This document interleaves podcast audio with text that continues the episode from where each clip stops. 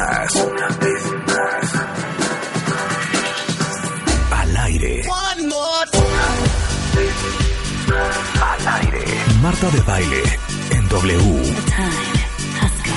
En vivo. En vivo. En vivo. Transmitiendo desde la cabina de W Radio. Para el mundo. En vivo. Al aire. 96.9 FM. Marta de baile en W. Una vez más. Don't take it personal, but personally, I think you'd be better with somebody like me. But worst of all, you don't even see. You don't even see. I think it's time I laid my heart out on the line. I think it's time to say what's playing on my mind. I see you out with him and I say that I'm fine. It happens every time, every time. I'm sick and tired of playing games. I'm sick and tired of being second place. And I know if I never tried, I'd be sick and tired of being sick and tired. Don't take it personal, but personally, I think you'd be better with somebody like me. But worst of all, you don't even see, you don't even see. Girl, don't take it personal. Me fascina. ¿Ustedes creen que porque ya no nacimos en los ochentas no sabemos de esta música? Pues fíjense que no sabes qué, súbele comeca.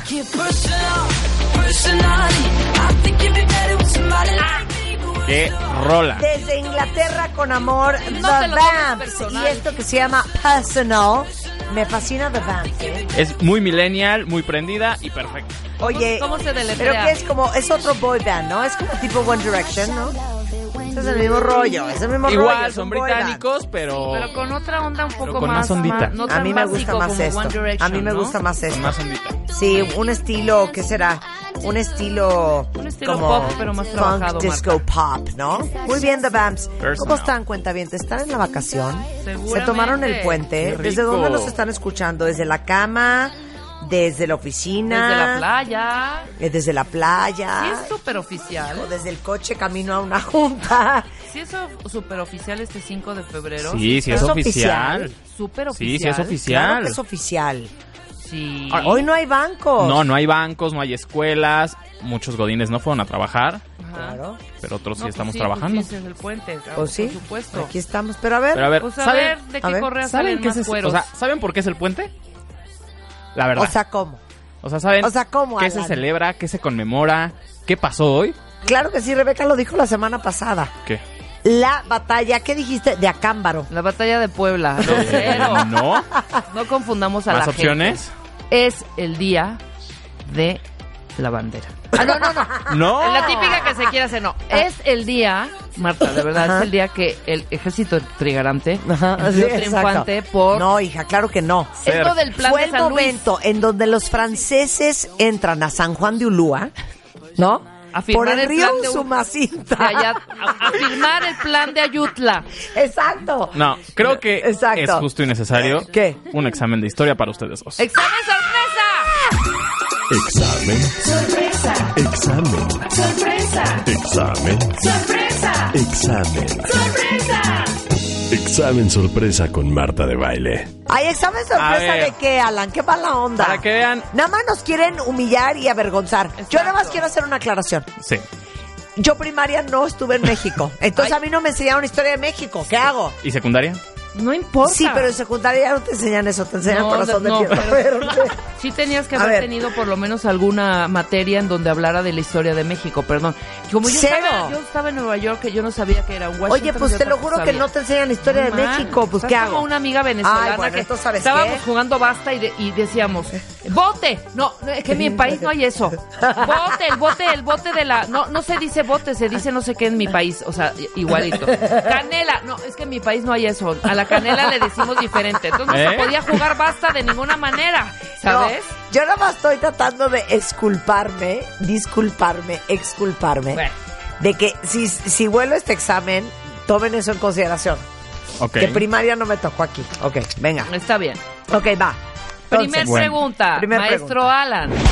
¿Qué día entró en vigor la Constitución de 1917. Perfecto, la tengo. Oigan, espérenme, contesten todos, Sí, ¿eh? No contesten ver, todos y mándenos. No sean y no estén no googleando. googleen. No sean puercos Súbelo, y deshonestos. súbelo, Alan. A ver. Que ahí conteste. Ok, Ya, opción perfecto. múltiple, ¿no? Opción A, Ok.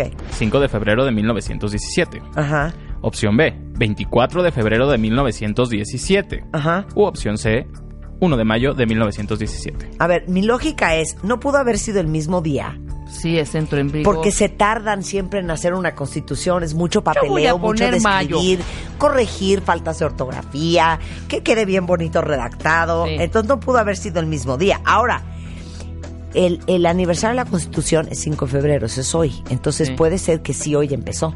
Bueno, Hoy, hoy empezaron a decir vamos a escribirla. No lo sé. La, la pregunta es qué día entró en vigor. ¿Qué En día entró en vigor. vigor? Ajá. Yo ya puse. Tú Siguiente. ya pusiste, ok, yo voy a Sí. poner eh, 24. Las voy a poner en un círculo para que no bien. se confundan. Muy bien. Pregunta número 2. ¿Quién la promulgó? Ay, pues, a ver, vamos a A. ver. Venustiano Carranza. Este no B. ser, Benito Juárez. O C. Victoriano Huerta. O sea, cuando usted dice maestro Alan, promulga, ¿a qué se refiere? Promulgar. ¿Quién la dictó? O sea, ¿Quién ¿quién, ¿Quién la la dictó? dijo? Híjole, qué miedo, ¿eh? Bueno. No me copies. Pregunta Ay, número sí, 3. vamos Sin a volar, que por sea favor, con no todo. copies. Va. Ok. Siguiente. Y ustedes también no se hagan los de la vista gorda. Ni entren a Wikipedia ya a buscarla. Exacto, no, qué asco. Pregunta Venga. 3. Ok. ¿Cuántos artículos tiene nuestra constitución? Es esa sí broma. es. Esa sí es pregunta básica de Estás enfermo. sexto de primaria. Cero. Sí, claro. Bueno, yo no estuve en sexto primario. A ver, venga, Opción ¿cuáles A, son las opciones? 137 artículos y 20 transitorios. Es broma. B, 136 artículos y 19 transitorios. Ajá. O inciso C, 130 artículos y 19 artículos transitorios. Nada más una pregunta, maestro ¿Qué es Alan. transitorio? ¿Qué es transitorio? Que van y vienen, que van y vienen. Que están A en ver. constante movimiento. Ok. Según. Que van y vienen, Que van y vienen. que en veces sí, en veces no. A veces sí, Exacto. a veces no. Ok. Yo ya lo Va. puse. Ok. Cuatro. Cuatro. ¿Cuál es el artículo más largo? O sea, de que dice. A, 41. B, 5. C, 27. Es que pongan. Es que el 41 ¿Por qué no, no puede pongan? ser, porque ya para el 41 ya estaban cansados. Esta Entonces ya no le pregunta, echaron maestro, está mal, for- mal formulada. Debió ¿Qué? haber sido. El art- o sea, ¿qué artículo es el más largo? El 41, que trata del trabajo. El Ay. 5, que trata de la educación. Sí. Es o que el la siguiente- 27. Bueno, Ay, ok, te voy a preguntar de qué a va la el trabajo. Por eso. Ok, el artículo... Ya. A mí me late que se explayaron cañón en el 5. Bueno, tú pon ahí. A ver. Pregunta número 5. ¿De qué habla el artículo 3 de la Constitución? Ok, Inciso ahí A, está bien bonito. del trabajo. Inciso B, de la educación. O inciso C, de la libertad de expresión. Ok. 100% libertad de expresión, ¿no? O sea, piensen que es el tercero, Sí, son es de el los tercer- primeritos. De los primeros puntos bien importantes. Anótenlo. C. La libertad.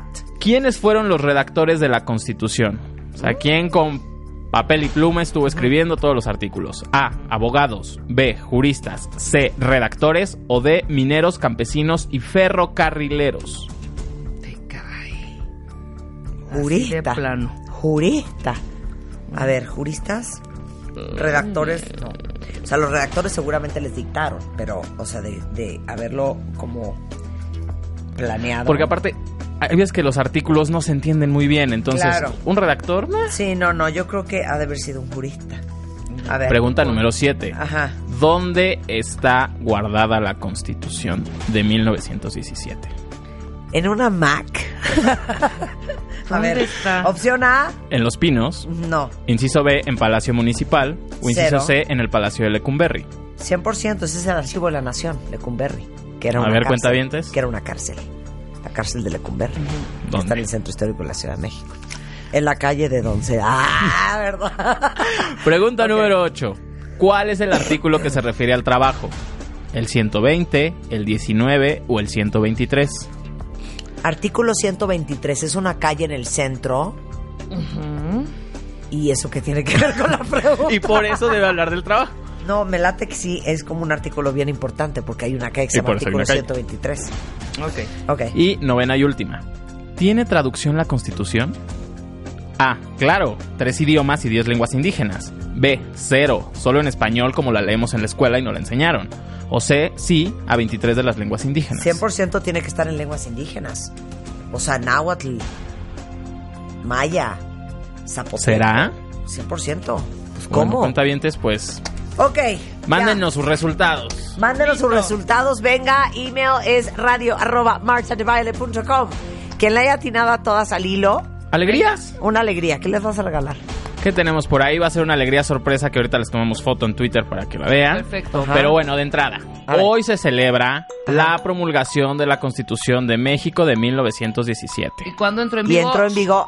Y entró en vigor el 1 de mayo de ¡Ay, 1917. chino! Bueno, ¿Ves? a ver. Pero mi lógica era, estaba bien, ¿eh? De que se bien. tardaron o no era así nada más en Chile Ponte otra. un tache. Ok, tache yo la primera. Ok. Tache, Rebeca Paloma. Yo puse, ¿Quién yo puse promulgó? 24 de febrero. Yo puse primero de mayo. No fue Benito Juárez, Ajá. Fuck. no fue Victoriano Huerta. ¡Venustiano Carranza! Venustiano Carranza. ¡La tengo Ok. bien! Ok, ¿Ustedes cómo van cuentavientes? ok. Tres. La Constitución de 1917 tiene 136 artículos y 19 artículos transitorios. Opción B. Ay, Ve, no. Perfecto, ponte tache. ¿Tú sí? Sí. No seas mentirosa, hija. No hagas trampa, No ¿eh? estoy haciendo trampa, ¿qué Bueno, te pasa? a ver. Ok. Vámonos. No, yo puse 137 con bien Sí, por- por- por- sí, claro. La 4. ignorante. ¿Cuál es el artículo más largo? Ajá. Pues para el 41 todavía no se cansaban, fíjate. Yo Es 41. El 41. No Claro. manches, yo puse el Ponte 5, tache. o sea, voy muy mal. 41, muy bien. Pero saben que mi lógica no está mal. Sí, no estaba mal, pero lo puse el 41. ¿De qué habla el artículo tercero de la Constitución, mi querido Alan? No es de la libertad de expresión. No. Ufales. No es del trabajo. No es del trabajo, es, de la educación. Chinga. Es básico. ¿Ganaste? Sí, claro. Híjole. ¿Cómo van? no, yo ¿Cómo voy muy van? mal. Yo voy 4, 4, una de 5. Nos surgen clases de A historia. ver. Venga. Las seis. ¿Quiénes fueron los redactores de la Constitución? La respuesta es la D, mineros, campesinos y ferrocarrileros. Es Juristas. broma, yo puse juristas. Yo también. ¿Cómo? Así es. Y no nos vas a echar ningún otro Sí, un choro. chorito de... La elaboración de la Carta Magna contó con 220 delegados procedentes de todos los rincones del país, pero sin duda lo que más destaca es campesinos, mineros y artesanos. Pues claro, son los derechos Qué de la gente, de los trabajadores. Ellos lo escribieron. Claro. Muy mal. Va a la 7, a ver, cuenta 20. Siete, a ver. Pues no, la constitución no la tiene el presidente en una USB. Está justamente, como lo dijo Marta, en el Archivo General de la Nación, Gracias. conocido como Lecumberri. Perfecto. Muy bien. No sé. Me copiaste, puerca. Claro me que copiaste, no. puerca. Lecumberri es obvio que todo el mundo sabe que es el Archivo Nacional Bueno. de la... el Archivo El General archivo, la perdón, es el Archivo de la Nación. Va a la 8. Ok. Venga. El artículo que se refiere al trabajo es el 123 y no es porque está la calle ahí nada más. Lo tengo bien. Y dice que Puse 19, Ok. muy mal. toda persona tiene derecho al trabajo digno y socialmente útil. Al efecto, se prom- promoverán la creación de empleos y la organización social de trabajo conforme a la ley. Muy bien. los más importantes. Y la 9, pues obviamente la Constitución Mexicana de 1917 sí tiene traducción. Yo nada más puse Ajá. cero Ah. al español. 23 lenguas indígenas, incluidos el náhuatl, el chontal, el mixteco, el tarahumara y zapoteco. Ok, yo tuve cuatro buenas. ¿Tú? Uno, dos, tres, cuatro, cinco buenas. Le acabo de ganar a Marta de Baile. ¿Cuál va a ser el castigo? Oye, cuatro de nueve. Les digo una cosa. Qué es que está cañón la retención Pero de bueno, la memoria. ojalá que hayan Alejandro Rosas, good morning. Lo que Ahorita les vamos a- es una enciclopedia andante, hijo. Ahorita les posteamos el podcast donde hablamos de la historia de la Constitución. Ajá. Exacto. Ándale, exactamente. Y les digo una cosa. Hay ¿Qué? cosas que uno no se le graban, ¿no? ¿Sí? O sea, a mí se me graba perfecto el cáncer de próstata y el ovario poliquístico. pero lo de historia me se cuesta, no puede, sé se te puede grabar perfectamente una canción. Y una canción, se me graba. ¿Y para por qué los artículos no? No sé. No, es que este subo. Aparte, además, te digo, yo tuve clase de Derecho en la prepa. Y eso es lo que hace de pronto que te aprendas de memoria las cosas que se te olvidan después. Cuando no te gusta, no te gusta. Cuando no te gusta. Por eso no escuché, no es- escuché, Cuando no, te, cuando Derecho. no te interesa, no se te graba. Está cañón, pero No, sí sí, deberíamos de nos decir. interesen. Porque cuando te pare un, un policía, puedes decirle, momento oficial. En El el, artículo. artículo 142 indica, y ahí le echas el choro. ¿no? Claro. Sí, ¿cómo Muy no? bien, cuenta bien. Bueno, pues así las cosas. Ahorita vamos a revisar quién es el ganador y ahorita le escribimos este por Twitter. La alegría. Y los, los Les damos la los- alegría. Que le- les damos la alegría y les, les damos la sorpresa y la felicidad. Bueno, les cuento qué vamos a hacer el día de Sí, hoy. totalmente. El día de hoy tenemos, este, para todos los que son amantes de los gatos, porque de verdad nadie pela a los gatos.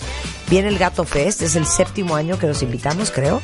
Eh, y viene Celeste Flores, miembro del comité organizador del Gato Fest, que es una división del Gato Vago, que es, es una organización en pro de eh, proteger a los gatos de la calle, claro. Eh, viene la tía Gloria Arellano, la tía Yoya, la doctora Gloria Arellano, y vamos a hablar de los riesgos de trabajo en este 2018, tanto para todos los que son empleados como para todos los que son patrones. Y luego, para todos los que aman que les digan que están locos, porque crazy is a compliment. Y ser ordinario no está padre. Hay que ser extraordinario. Rebeca Muñoz, nuestra super coach de cabecera, nos va a venir a contar qué hacen, cómo piensan, cómo operan la vida la gente que consideramos gente extraordinaria. ¿Sabes qué? De una vez, espérate, suéltamela Ricky, suéltamela Ricky. Las clases. Oh, man. Las clases. Clases de inglés. Las clases. Con Marta de Baile. Good job. No, no voy, no quiero. No voy a hacer Ya no juego así. Te digo algo, es el mejor regalo que le puedes dar a la gente. Me Te vale lo juro. Wilson. Te digo algo, Me vale no sabes la cacahuate. cantidad de gente que me dice que se Que inglés. carcajean y que gozan Because I speak cuando English te hago clases well. de inglés. Well. ¿Estamos de acuerdo? W-E-L-L. Hay tantito recreo, cuenta. Ahorita nos ponemos a trabajar. A ver. Oye, pero hay otro examen después. ¿De qué? Ah, pues ¿cómo de qué? Eh, De historia y ese te lo voy a hacer yo a ti. o sea, ¿sabes? Ok, va, clases de inglés. ¿Estás lista? Las clases de inglés, sí. Book. B-O-O-K. no, book. cero. Para nada. Chair. Nada. C-H-A-I-R-R. Chair. No. Ceiling. Ese sí es difícil. A ver, Alan, ceiling. Ceiling. A ver, Ajá. ceiling. S E No, bueno. E L A E ah. No. Cero. Cero. Y aparte no es con S. Sí, a Ceiling ver. es con Z. Z. Pero Sí, ve, de cow. ese es, ese es, a ver, ¿cuántas veces te he corregido ese error? Sí. Es sí. No es ceiling, Es ceiling. Ceiling. ceiling. Ceiling. Es corto, es una C, Ceiling. ¿Ok? Ok. Si fuera Z dirías ceiling. Ok. Ceiling no es. Es sí. Entonces es zone. Exacto, zone. Zone. Y es ozone. Ozone. Ajá. Ozone. Ozone. Ok. Ok. ¿Estamos listos? Sí, ya. Te voy a hacer de primero de secundaria, ¿ok? Ajá. ¿Estás lista? Sí. Ok. Va. Me concentro. Ok. The word is requirement. Requirement. Requirement. Ok. Requirement. R E Q U I R E M E N T. Requirement. Muy bien.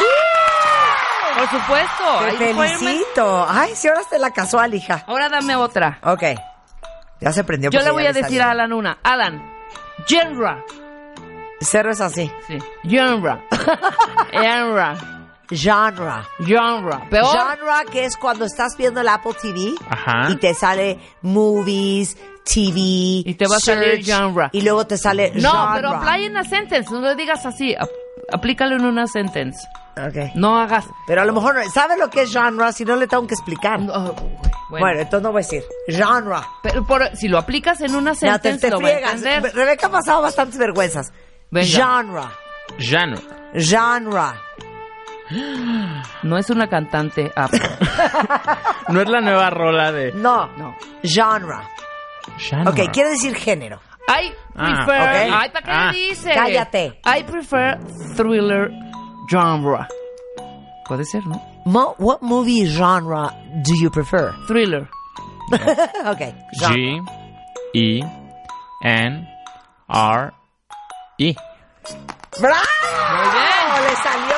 Pero es que es bien una palabra que no se pronuncia como se escribe. Exacto. Esas son Por las eso es más una palabra bien difíciles. difícil. Ok. Sí. Le voy a poner una, este... ¿Quieres que te las ponga más difíciles o quieres así de No, vamos de, de menor a, a mayor, claro, una más difícil. Ok, vamos con la palabra. Es que están muy fáciles estas, ¿ok? Oh, ¿cuál? Serviceable. Serviceable. Serviceable. Ok. No, a ver. Serviceable. Es... Serviceable. Oye, ¿cómo lo estoy pronunciando? Porque ahí está la clave. Serviceable. Serviceable. Serviceable. S E R V I S I B L E. Ser- Es incorrecto. no es ser visible, visible, visible al Serviceable. Visible es B I S B E L E. No, Visible. no es de visibilidad.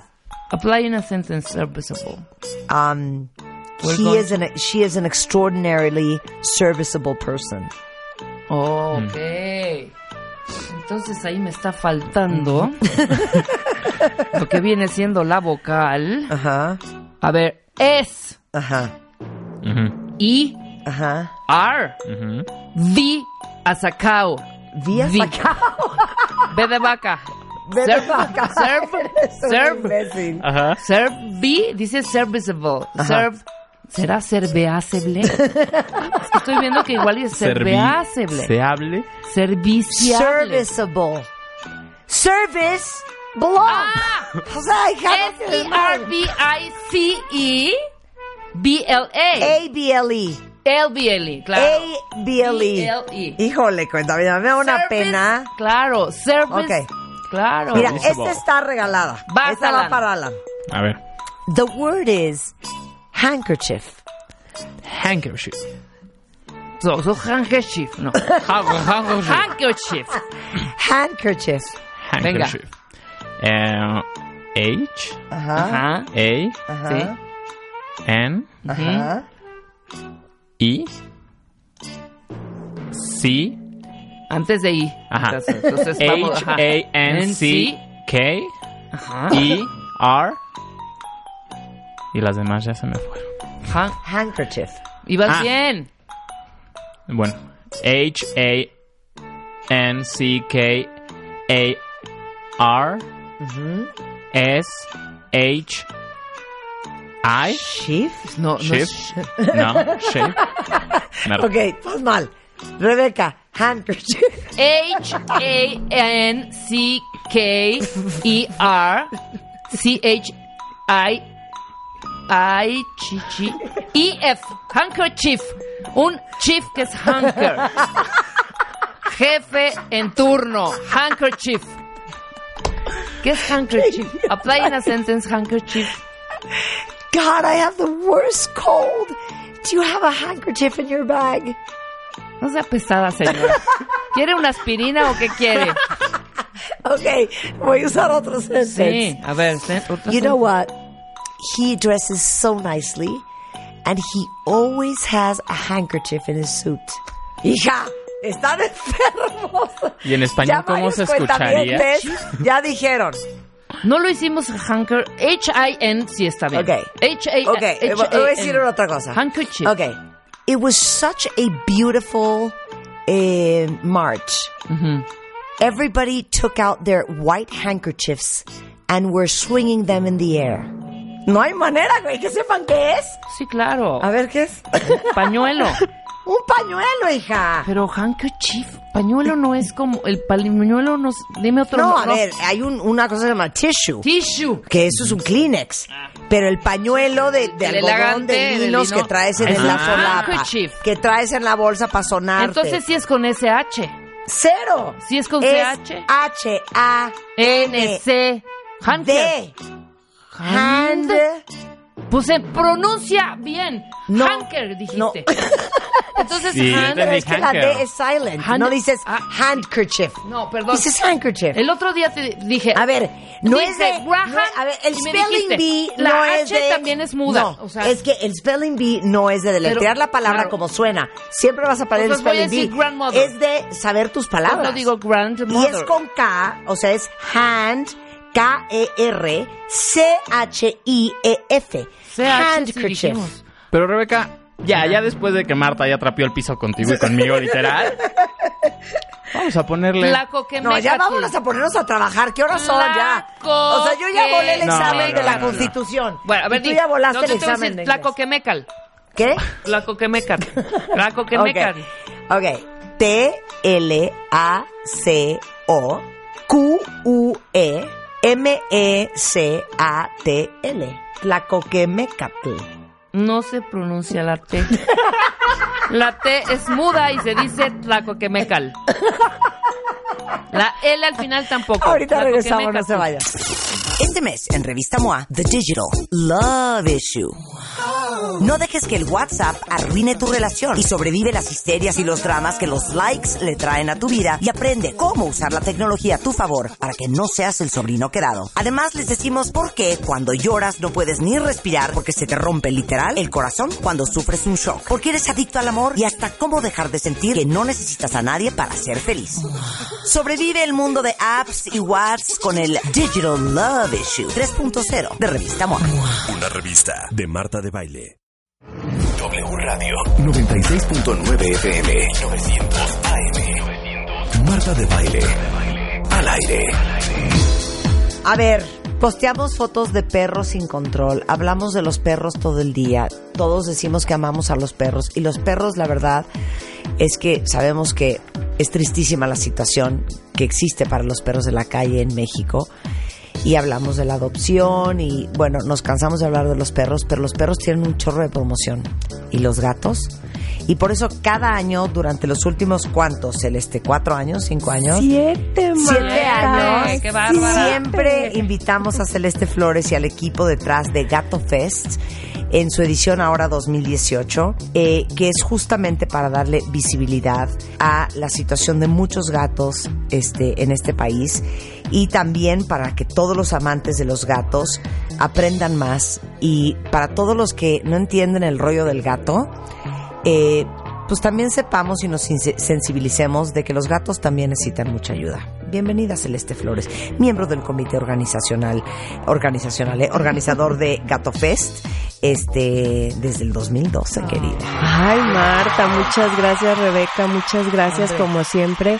Gracias por la invitación y por el apoyo desde hace ya siete años. Totalmente.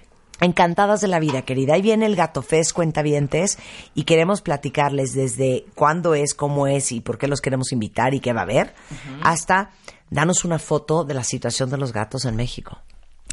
Bueno, Marta, eh, cuando eh, Nancy Villar, que es, digamos que el cerebro de este proyecto, eh, empezó a darle forma y a darle sentido a Gato Fest, fue precisamente porque eh, ella como rescatista veía que la situación de los gatos de la calle en México es terrible, es fatal. Es quizá todavía dos rayitas peor que la de los perros. O por ahí se van. Solo que los gatos tienen un inconveniente. Ahora sí que son invisibles. Los gatos no se ven, los gatos son nocturnos, solo andan por ahí vagando en las noches, nadie los ve y nadie los puede contar. De esta forma, pues, ellos en esta, en esta libertad, entre comillas, que tienen en las calles de la ciudad, pues se reproducen de manera indiscriminada. Claro. Y así es como la sobrepoblación felina en las calles de México ya es incontrolable. Por aquí en los algunos datos duros de los que podemos hablar, sabemos que tenemos 420 mil crías en siete años de una sola gata. A partir de, ¿De qué una me estás sola gata. Celeste? 20 mil. 420 mil. A partir de una gata, una camada de, de esa gata pueden ser cinco o seis gatitos y a su vez esos gatos cinco o seis se siguen reproduciendo y échale conejos, cuentas hija. como conejos indiscriminadamente. Claro.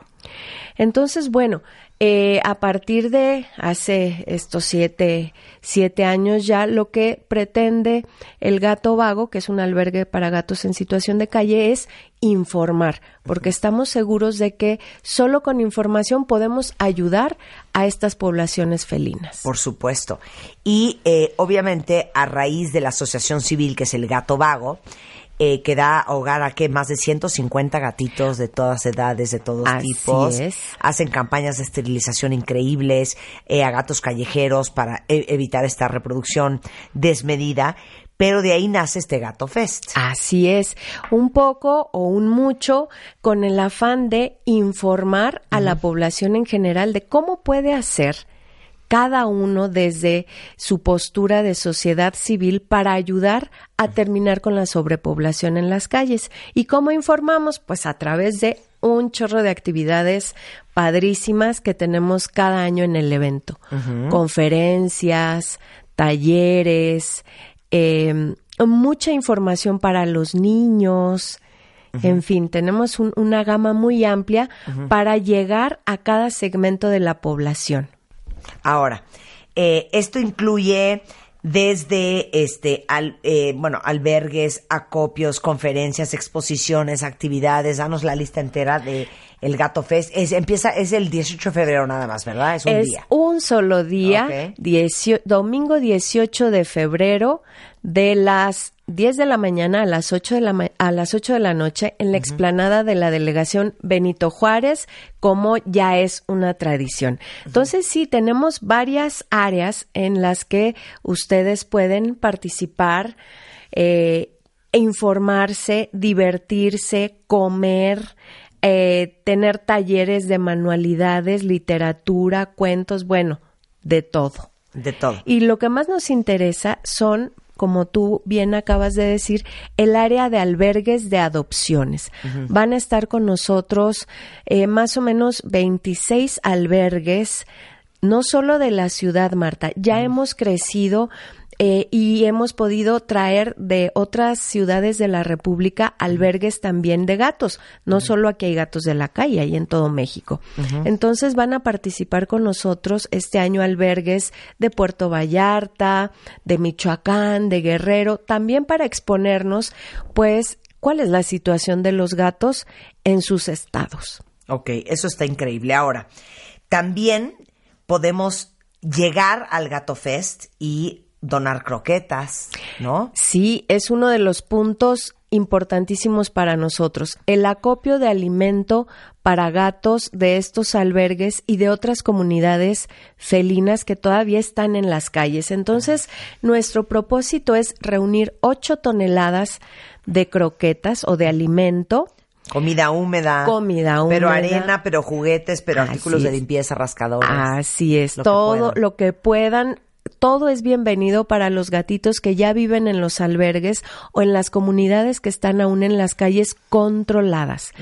Eh, entonces, bueno, eh, si logramos la meta de 8 toneladas, eh, se reparten entre estos albergues participantes. Ok, sensacional. Ahora, la pregunta de los 64 millones de dólares. Ay, El problema con los gatos en la calle, creo que para muchos que amamos a los animales, es, es mucho más difícil agarrar un gato callejero que agarrar un perro callejero. así es. Entonces, si nosotros queremos ser parte de la cuadrilla del gato vago y ayudarles y dejarles saber, oye, estoy viendo una gatita que acaba de tener bebés, este, pero no la puedo agarrar, ¿cómo, cómo ayudamos?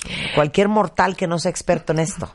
Sí, pues pueden dirigirse efectivamente a los albergues, a las asociaciones que nos dedicamos justo al rescate de animales en situación de calle para apoyarlos dentro de nuestras posibilidades eh, y estamos con, con ustedes. Por ejemplo, para atrapar gatos Ajá. que de plano no se dejan Tocar, tocar bueno, que no se dejan ni ver, Marta, a estos gatos que no se dejan ni ver por el humano, se les llama gato feral, que es diferente del gato de la calle.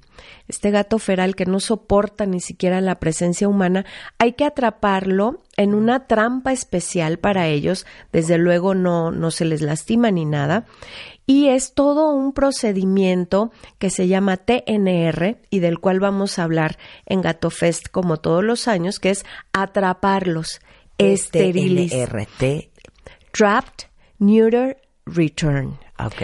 Atraparlos, esterilizarlos y regresarlos a su comunidad si es que no podemos darles un hogar o promover sus adopciones. Entonces, esa es la medida más humana, más compasiva de ayudar a estas comunidades felinas. Quien quiera hacerlo puede dirigirse a los albergues para pedir ayuda y saber cómo se hace un TNR. Claro, ahora, esos son para los gatos ferales. Y luego los gatos que sí los logras ver o que de repente, a mí me pasó, en el, en el, como en la cuarteadura de una de las bardas de mi casa, de repente empezamos a oír miau.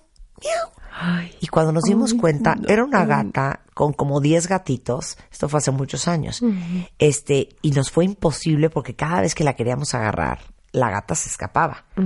A tal punto que un día nos acercamos y ya no estaban.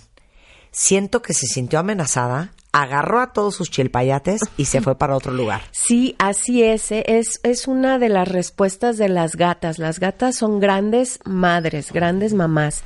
Entonces, cuando ven en peligro a sus, a sus crías, justo eso. Eh, los van moviendo de lugar y moviendo de lugar. Los gatos, como sabes, tienen un carácter especial muy diferente del perro. Es uno de los temas que tocaremos. ¿Qué diferencia hay entre el carácter de un perro y de un gato y cómo acercarnos a un gato? De eso también hablaremos en Gato Fest. ¿Cómo hago para acercarme a un gato que no se deja agarrar ¿Y qué o que tiene No, es miedo? que de una vez dinos para que te ayudemos y estemos hablando al gato vago. Aquí hay un gato, ayúdenme. Sí, claro, nos pueden, pueden acercarse a los albergues, te digo, para hacer dinámicas Sí. para atrapar. Eh, toma tiempo porque lo que, lo principal con un gato es ganarse su confianza. ¿Cómo me gano su confianza? Con comida. Dándole comidita poco a poquito, hay que tener mucha paciencia, justo porque los gatos son asustadizos, nerviosos, huidizos. Entonces, con comida poco a poquito, un par de días, hasta que el gato eh, sabe, se acostumbra a que ese humano no lo va a lastimar. Entonces, poco a poco, una vez que ya le das comida, quizá le puedes tocar la naricita o acariciar un poquito la frente o las orejitas, es decir, un acercamiento eh, Sutil. muy sutil y progresivo. Toma tiempo, pero en muchos de los casos se puede lograr. Y entonces sí, atrapar a ese, a ese gato y transferirlo a un lugar seguro, ya sea en casa, si yo le puedo destinar un cuartito, un, una, un pequeño cuartito donde rehabilitarlo y luego darlo en adopción, o quizá dirigirnos a algún albergue, aunque ahora los albergues, como, como sabrás, pues están a tope, Claro. no cabe ni uno más. Claro. Ahora, muchísimos cuentavientes están escribiendo ahorita en Twitter y en Facebook que ellos quisieran adoptar un gato. Eh, ustedes en el gato vago tienen más de 150 gatos. Así es. Eh, ¿Podemos adoptarlo? ¿Y qué necesitamos tener y quién necesitamos ser para que ustedes nos den el placer de cuidar a uno de sus gatos? Pues mira, al contrario, para nosotros es el placer y el honor de que quieran adoptar a un gato vago a un gato que viene de las calles. Entonces, mira, pareciera un proceso complicado, pero realmente solo hay que atender este proceso durante unos minutos. Escriben a adopciones arroba elgatovago.org y a vuelta de correo les vamos a enviar el protocolo de adopción, que consiste en un cuestionario, son unas 20 preguntas en las que nosotros vemos precisamente el perfil de la persona. Eh, vemos cuál es su ritmo de vida, su rutina de vida y con esas preguntas nosotros sabemos si le conviene más un bebé, si le conviene más un adulto, son personalidades distintas las de un bebé de un adulto y necesidades distintas, si tiene más gatos, si tiene perros, si es una persona sola, en fin, con ese con esas eh, preguntitas nosotros nos damos cuenta de cuáles son las necesidades de esta persona y cuáles son las cosas que le puede aportar el gato también, porque es mutuo. El humano le da al gato y el gato también le da al humano. Casi siempre felicidad y, y, muchas horas de juego y travesuras.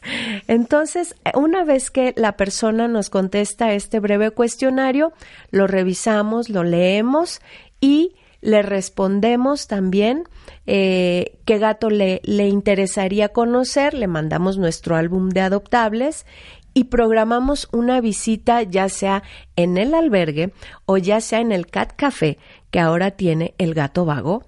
No puedo eh, creer el Cat Café. Pa claro que sí, paréntesis. Marta. Oye, claro que en sí. Tokio, ya sé. Mis hijas me dijeron, mamá, tenemos que ir a un cat café. Y yo literal, ¿un cat qué? Café. Y hay cat café, búho café, bunny café. O sea, ya saben los japoneses que se pintan solos. Sí. Pues ahí vamos un cat café. Y es un café Vénganse a México. diseñado, ¿no? Para para que estén gatos. Entonces tú estás tomando tu café y a tu alrededor hay 25 gatos. Ya lo tenemos Ya en México, México, qué diversión, ¿dónde está? Claro que sí. Hija, no sabes la paz de ir a un cat café. Vamos, vamos, por Qué favor, diversión. las invitamos. A ver. Mira, el Cat Café del Gato Vago, que se llama Vegatos, Ajá. que también es parte del- de la organización del Gato Fest, es una tienda especializada en artículos para gatos y también en productos veganos para personas, aparte cafetería y el Cat Café. Es decir, en la cafetería tú puedes estar conviviendo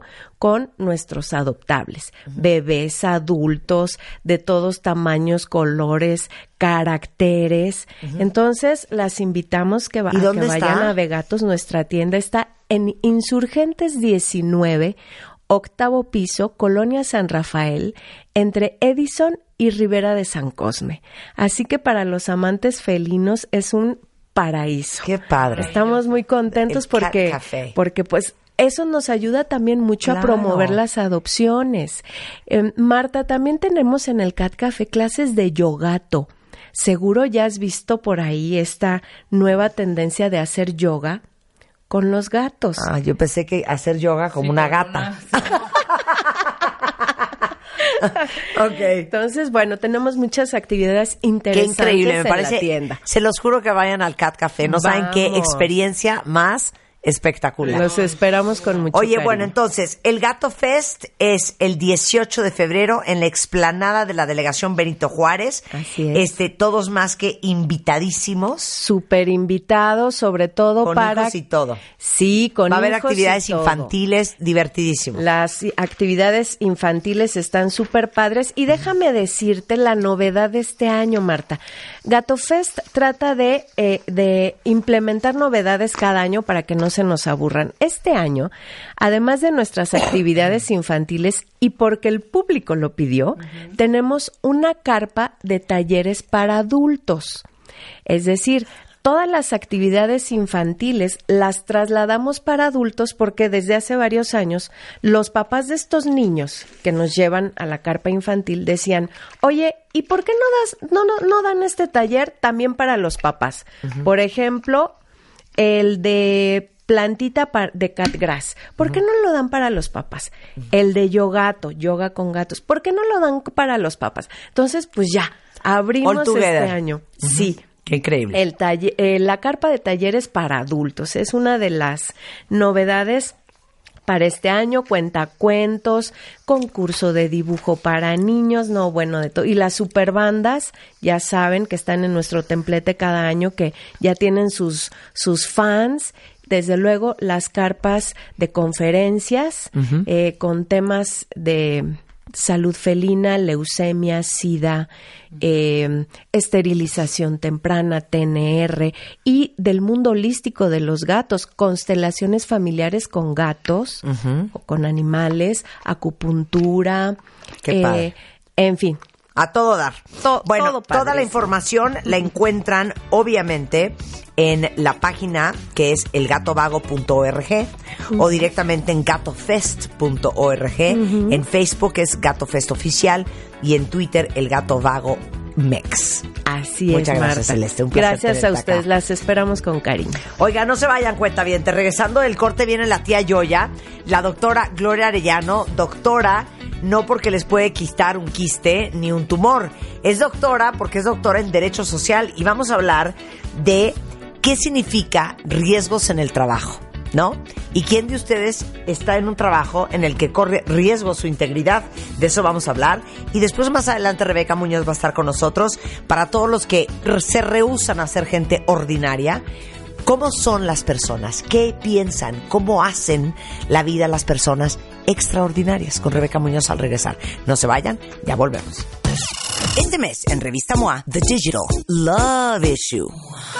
No dejes que el WhatsApp arruine tu relación y sobrevive las histerias y los dramas que los likes le traen a tu vida y aprende cómo usar la tecnología a tu favor para que no seas el sobrino quedado. Además, les decimos por qué cuando lloras no puedes ni respirar porque se te rompe literal el corazón cuando sufres un shock. Porque eres adicto al amor y hasta cómo dejar de sentir que no necesitas a nadie para ser feliz. Sobrevive el mundo de apps y WhatsApp con el Digital Love Issue 3.0 de Revista Amor. Una revista de Marta de Baile.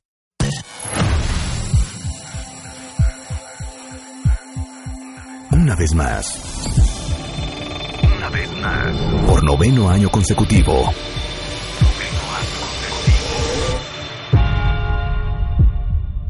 Cásate con Marta de Baile.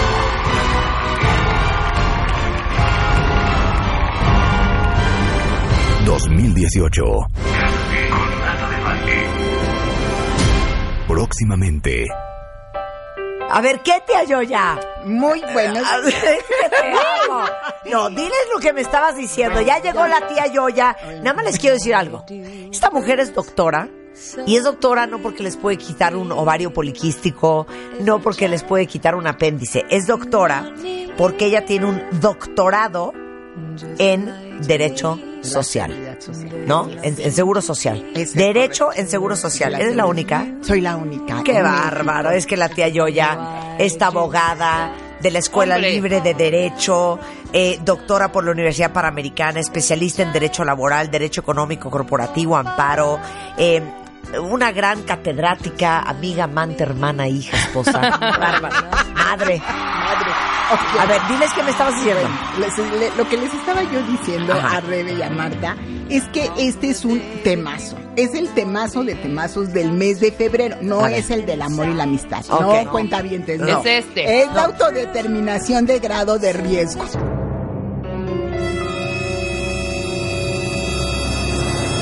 ¿Qué?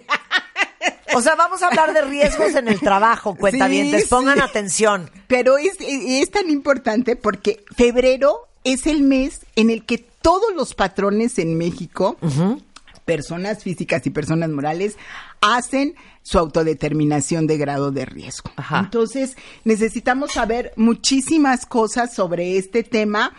Pero, pues vamos a iniciar por el principio. Va. ¿Ok? Ok, ¿este programa principio- para quién es? Ah, este programa es para todos tus cuentavientes, es para patrones, Ajá. para... Para ti, para mí inclusive, así Marta. es, claro, para administradores de empresa, para abogados, para la gente de recursos humanos, por supuesto. y ¿Empleados? Empleados, claro, Pongan sí, para atención, que cuentavientes. sepan, pero... Este, principalmente, pues, para, para los patrones que hacen la autodeterminación de grado de riesgo. Pero vamos a hablar de riesgos de trabajo y riesgos de trabajo se da en todas las empresas. Es- son los accidentes o enfermedades que se dan con motivo o en razón del trabajo. Ok. Y vamos a iniciar por Ese es un riesgo de trabajo. Así es. Y el riesgo de trabajo, y esto es bien importante que, que lo sepan, cuentamientos, porque a veces hay mucha confusión con esto. Una cosa es el accidente de trabajo, del riesgo de trabajo, puede ser accidente de trabajo o enfermedad de trabajo. Ok. ¿Cuál sería la diferencia? La diferencia es que el accidente es un asunto repentino. ¿Qué pasa? Está el colaborador en la empresa, en la planta y O le cae un plafón o le cae un plafón. o con su herramienta se corta un dedo. Así es, efectivamente. O ya no te vayas tan lejos, Rebe. Se cae en las escaleras de la empresa, Se resbala. se resba- o en el baño de la empresa o en el comedor. Ese es un accidente de trabajo. Sí. Y la enfermedad, la enfermedad, la gran diferencia entre el accidente y la enfermedad es que esta es una acción continuada. Vamos a pensar la gente que eh, tiene problemas de los bronquios pulmonares. Porque trabajan con asbesto. Exactamente, Por ese es, ese es un tema que se va desarrollando con el paso del tiempo y, y hasta hasta llegar a una situación incapacitante. Oye, Es los decir, no mineros, puede- los, los mineros, mineros, por ¿no? supuesto, Mineros, por claro. supuesto, ¿no? Entonces, y bueno, ahora ya hay muchas más enfermedades de trabajo como puede ser el, eh, un, un- un ataque cardíaco. Por ejemplo, siempre y cuando puedas demostrar que la causa y el efecto es el, el trabajo. El ¿sí? estrés que te causó ese Exactamente. trabajo. Exactamente, si lo puedes demostrar, eso es un accidente pues, trabajo. ¿Cómo lo vas a demostrar, mi querida Gloria? Bueno, pues puedes haber tenido, fíjate que la forma de, de hacer esto y en general es con los avisos de trabajo. Y estos avisos de, de accidente de trabajo, los, el único en México que puede calificar para efectos de IMSS es el médico de trabajo. O sea, va el colaborador a, la, a su clínica y le dice, pues sucedió esto, me caí, o, o tengo un estrés espantoso, o tengo una ansiedad terrible. Y entonces le van a dar un formato, hay dos formatos dependiendo del- del tema que estemos hablando, que es el aviso de atención médica inicial, y calificación de probable riesgo de trabajo, que esa es la ST7, así se le conoce, y la otra es el aviso de atención médica y calificación de probable enfermedad de trabajo, y esa es la ST9. Entonces, el médico, en base a lo que tú le dices y en base al, al análisis que te hace, dice, pues sí, pues es un... Y ahí mismo, en el anverso, pone toda la referencia que tú estás manejando y te lo da para que se lo lleves al patrón. Ok. El patrón lo que tiene que hacer es estar muy cuidadoso porque pues hay ocasiones en que sí hay riesgo de trabajo, pero hay ocasiones que no y que el, el- la única posibilidad de defensa que tienen los patrones y los administradores y los contadores es el llenado correcto de esa ST7. En el llenado correcto, cuentaviente, es un punto que es muy importante. No van a poner lo que dice el trabajador, sino la investigación que es- ustedes hicieron en relación con ese accidente de trabajo. Porque Pues representa... eso es cuando, eso, esa forma se llena cuando ya sucedió, entonces. Sí, es cuando no ya es antes sucedió. de yo estoy No. en este lugar y puede haber un riesgo porque las máquinas son muy pesadas. No, eso no. Eso no, es cuando ya, su- exacto. Ah, cuando ya esta, esta precisión que acabas de hacer es muy importante. Así es, es cuando ya sucedió o cuando en el esquema de enfermedad de trabajo estás teniendo, que es un caso muy común, vamos a pensar un colaborador que está levantando cajas muy pesadas y que está teniendo problemas con la espalda. Ok, ok. Y entonces va a la, a la clínica y dice, tengo un dolor de espalda, espalda, así es, claro. me duele. No es un asunto que haya pasado en ese momento, sino que está generándose una, una probable enfermedad de trabajo. Ok. Y, y en, y en Ah. una enfermedad de trabajo sí tiene que ser un tema paulatino para que vayas y digas, oye, pues me está doliendo, me está molestando, te dan tres días de incapacidad, pero pues no es suficiente y regresas y más días y más días, porque al final del día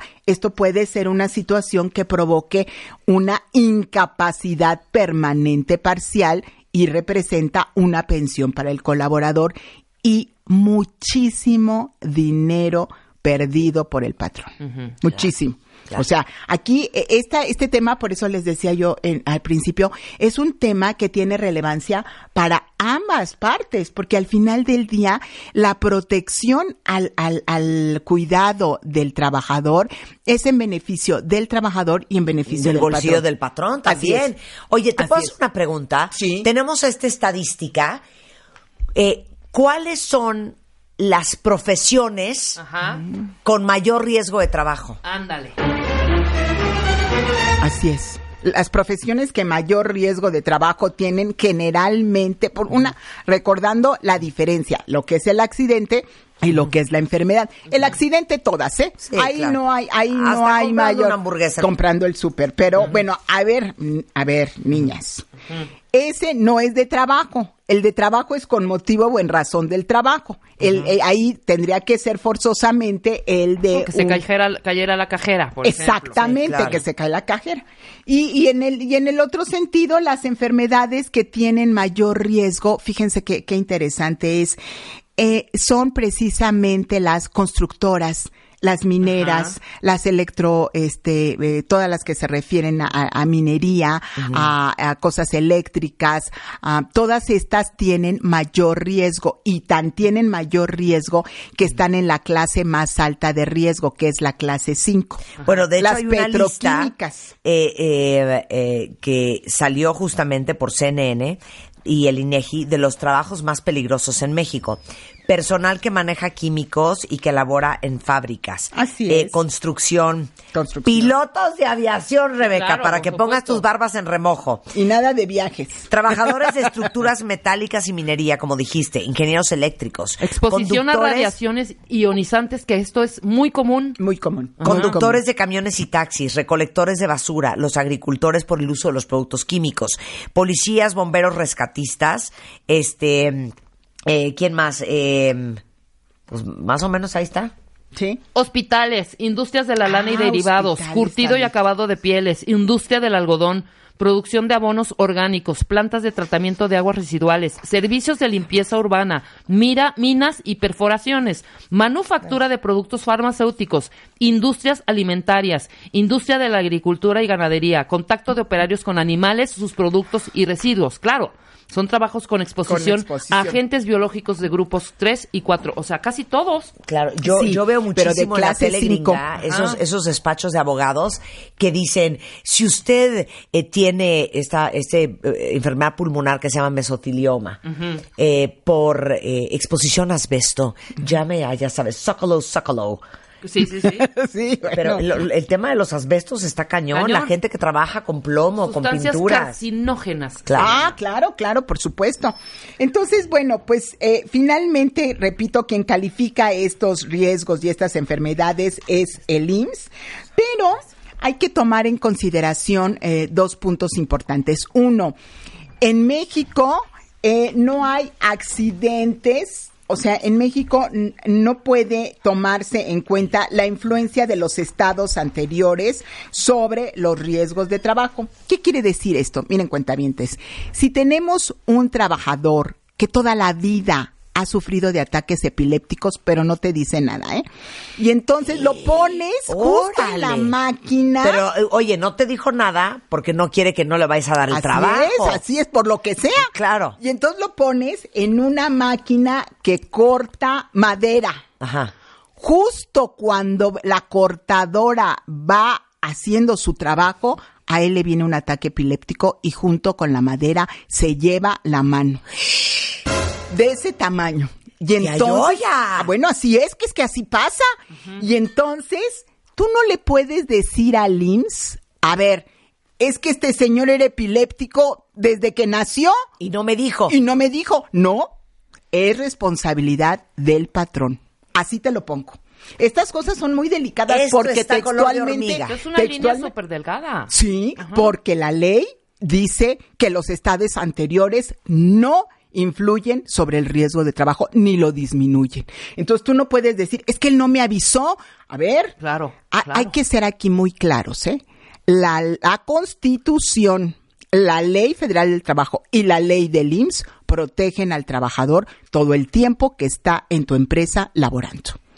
Entonces, aquí no hay vuelta de hoja ni nada Aunque que mintamos, explicar. Aunque mintamos. Así es. Sí. Es más, fíjate, fíjate lo delicado. Yo he tenido clientes a los que tengo el honor de servir que le compran a los trabajadores todo, todo su equipo de seguridad industrial. Los lentes, los guantes, la, el gorro, el casco, perdón, qué gorro, ni qué gorro, el casco, el, todo. Y el colaborador dice, pues yo no me pongo el casco porque me despeino. Y ándale, que se cae, se echa para atrás, se pega con el tubo y se, de- de- bueno, queda muerto. Sí. ¿Y qué, qué- de quién crees que es la responsabilidad? ¿Otra vez el patrón? Sí, No, ¿sabes sí, qué? sí, Marta, ¿Sabes sí, qué? ¿Sabes sí, qué? sí, ¿Por? sí. Porque es tu obligación protegerlo. Y debías de haber tenido a un personal de seguridad Bien, exactamente, claro. exactamente, que nadie esté en la planta sin su equipo. Así vayas y entregues todas la- eh, las facturas del equipo maravilloso que les compraste en Holanda. Si no se lo pone, es tu responsabilidad. Así está la Mira, el otro día estaba yo pasando por un fuerte, pasillo de ¿eh? cierta oficina, de ciertas, de cierta compañía. En cierta Sí. zona de la ciudad de zona de México. de la que no vas a hablar. Rápidamente. Y están subiendo en una escalera de madera a un primer piso, o sea, son una, dos, tres, como cuatro escalerillas de madera. Un modem que pesa como 12 toneladas, cinco tipos, así de... "Uh, uh", y la gente pasando abajito, ¿no? Se ha caído ese modem o No, cualquiera claro. que...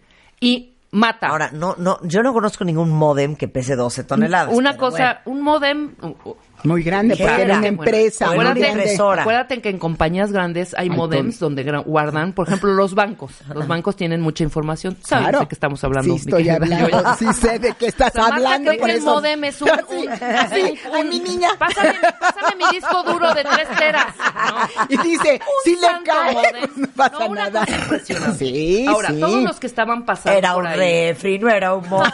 Una cosa espantosa. Es más, Es hasta le grabé peligrosísimo. Por Fíjate. cualquier cosa. Dije, aquí no vaya a ser que vayan a decir, no, fíjate que no, no. Pero ni un elevadorcillo de esos especiales para mover ese tipo de cosas. Los muchachos Sin con protección. jeans y botas, No. ni siquiera guantes, ¿no? Ni, ni, ni, este, Ni ¿A qué va cinturones de protección. ¿Toqueante a qué? Toqueante que, ¿sabes ¿A qué? que sí? Muchas veces, muchas veces, tanto el trabajador como el patrón les vale gorro la seguridad, güey. Si lo es. subimos, y sobre todo aquí en México, hombre, sí pasa, no, tú súbelo, no, amárralo con el mecate. No, de verdad te lo Sí, digo. claro. Y luego Y el riesgo, así es. me demanda. No, pues cómo no. Ahora, ¿No? fíjense, esto que es delicadísimo para el trabajador. Oye, si se nos caen los puentes del segundo piso, hombre, qué seguridad tiene uno en un, ¿sabes? No se ha caído ningún puente del segundo piso. No inventes bueno, cosas. cu- Ok, este, bueno, pero a plafones. ver, a ver, El plavicón. Todo esto va, todo este asunto de, de analizar con mucho cuidado qué es el, el riesgo de trabajo y quién lo califica, pues va al siguiente, al siguiente punto y es al que, al que estamos, este, al que venimos el día de hoy, que es precisamente con toda esa siniestralidad, ¿qué van a hacer los patrones? Bueno, todos los patrones en México tienen que presentar su autodeterminación, menos los patrones que hayan tenido en el mismo año la misma prima, que es la prima mínima, que es el 50, el 0.50, o los patrones que tengan menos de 10 trabajadores o los patrones que no hayan iniciado el primero de enero su actividad ante el IMSS, porque tiene que ser forzosamente la siniestralidad del primero de enero al 31 de diciembre. O sea, con toda esta información de todas estas ST7, ST9 calificadas, bueno, ahora lo que sigue es, vamos a recopilar toda la información que tenemos y todas las incapacidades que tenemos en nuestro registro de riesgos y en este mes nos ponemos a trabajar con esto. ¿Y saben cuál es la o sea, este mes ya tenían que presentar todo. Lo tienen que presentar todos. ¿Hasta qué día nos das? Hasta el último, no, pues yo les yo No, que ya, son ya, mis ya cuentavientes favoritos, hasta el último día de febrero. No, eh, las empresas lo, lo, lo están Lo haciendo están ahorita. haciendo ahorita lo están haciendo. Sí, claro. Lo ideal sería antes, pero al final del día Eso se esto presentó desde el 3 de enero. O sea, hasta el... Ay, se ríe la tía, la tía Yoya. ¡Qué O sea, no mentira! entendí esas carcajadas, Gloria. No, no, no. Yo ya, Gloria, Gloria María, ¿por qué te estás riendo? Porque estoy segura. Bueno, meto las manos en el Te fuego. lo juro que ya voy a hablar. Voy a hablar ahorita con Habla Cristina, a ver si ya se Cristina, presentó. mientras yo ¿Qué leo aquí, mientras yo te leo aquí un Twitter de una cuentaviente que está diciendo, tía Yoya, si yo voy en camino a mi trabajo y el transporte en el que voy choca, ¿es accidente de trabajo? Excelente pregunta. Sí es accidente en trabajo, ¿Sí? pero es accidente en trayecto. Ok. En trayecto se da de la empresa al domicilio y del domicilio a la empresa. Y en ese esquema no forma parte de la siniestralidad de la empresa. O sea, no le va a perjudicar al patrón. Ok, pero sí me cubre Pero a ti sí te seguro, cubre, a ti sí te cubre, por supuesto, y también por la supuesto. incapacidad no me van a cobrar los días que supuesto, estoy por en cama. supuesto. Así es. todo. Y es más, vas al Seguro Social, te lo da de riesgos de trabajo y te lo pone, te lo califica como de trayecto. Y todas las incapacidades que te da es al 100%. Pero no es un no es un esquema que le encante al IMSS porque al final del día no se las puede cobrar al patrón. Claro, Entonces, ahora, claro, por supuesto. Si hay ahora dime, desviación ya no es de trabajo. ok, aquí evidentemente puede inventar el, el trabajador, trabajador. muchas cosas. Sí, pero Supongamos que no quiero ir a trabajar.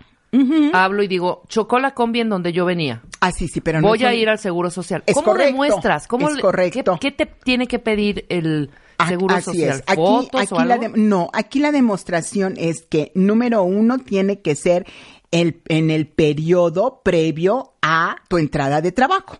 Sí, es decir, claro. no A las puedes ocho de la mañana. Así es, tú entras a las 8 de la mañana, entonces tiene que ser un accidente que se dé a las siete y media, a las 7. Pero no puede ser que andabas este de antro a, a las 5 de o a las 3 de la mañana, regresaste de, del, Sí, del claro, antro claro, y entonces dices, esto es un accidente de tráfico. No, eso no puede ser. Tiene que ir y que además tiene que ser exclusivamente del domicilio de la empresa y de la empresa del domicilio. No puede haber un desvío.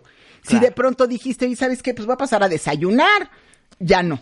Ya no es de trayecto. Claro. O sea, si en el restaurante en el que estés o que vas a ver a tu mamá, ya No. no, es de trayecto. Entonces, eso el, el instituto tiene mucho cuidado. Y por supuesto, tienes que llegar al, al IMSS y ahí te van a hacer todos los estudios para ver que efectivamente y- Sí, y, lo que vas una a decir contractura. que una contractura y que te, te duele el cuello, etcétera, y todo pues es con motivo o en razón de que estabas ya yendo a trabajar. Lo mismo de regreso.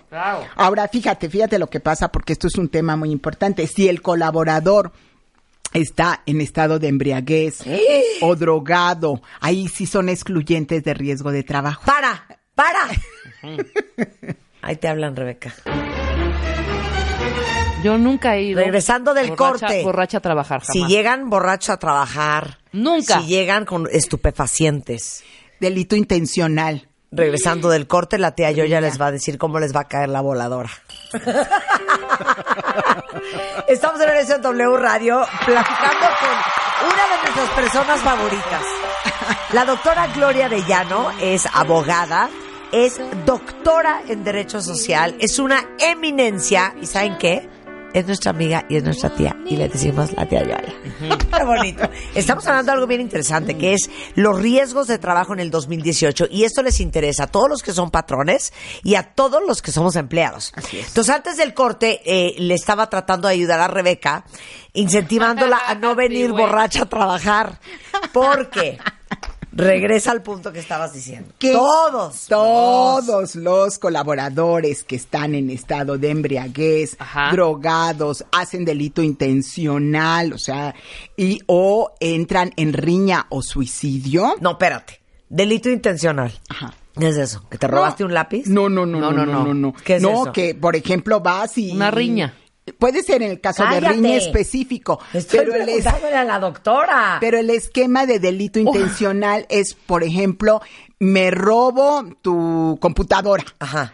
y yo como trabajador. Y entonces saliendo, pues me caigo aquí. Entonces, bueno, pues eso ya hubo, eh, porque como venía yo de un delito, puedo, ya puedes excluir el riesgo de trabajo. ¿no? Ah, que Ah, viene huyendo, ok. corrió, se tropezó y Venías adiós. corriendo con la bolsa de Rebeca. y- Ándale, ándale. con la de- esa- o con la computadora, Exacto. o, o tengo, por sí, estabas ejemplo, cometiendo llego- un delito y hubo un accidente. Así es, exactamente. Eso Pero de güey dices, ay, me accidenté si traes algo robado. A ver, Sí, ¿qué no, más? bueno, Ajá. en ese tenor. Después del no delito puede que viene. ser El delito, pues, en, es- en ese tenor de estos ya no serán considerados como riesgos de trabajo. O sea, llegaste borracho porque te la echaste en vivo a la oficina. Así es. Y como Drogado. estabas, o- como estabas medio high o medio borracho, Se te fue el dedo en la, una- en la se te fue el dedo en la en la prensa. Así es. Ahí sí, ya no. Nada más que aquí el punto es hay que demostrar que, Que estaba estabas borracho. o que estabas drogado o que pusiste tu dedito de manera intencional.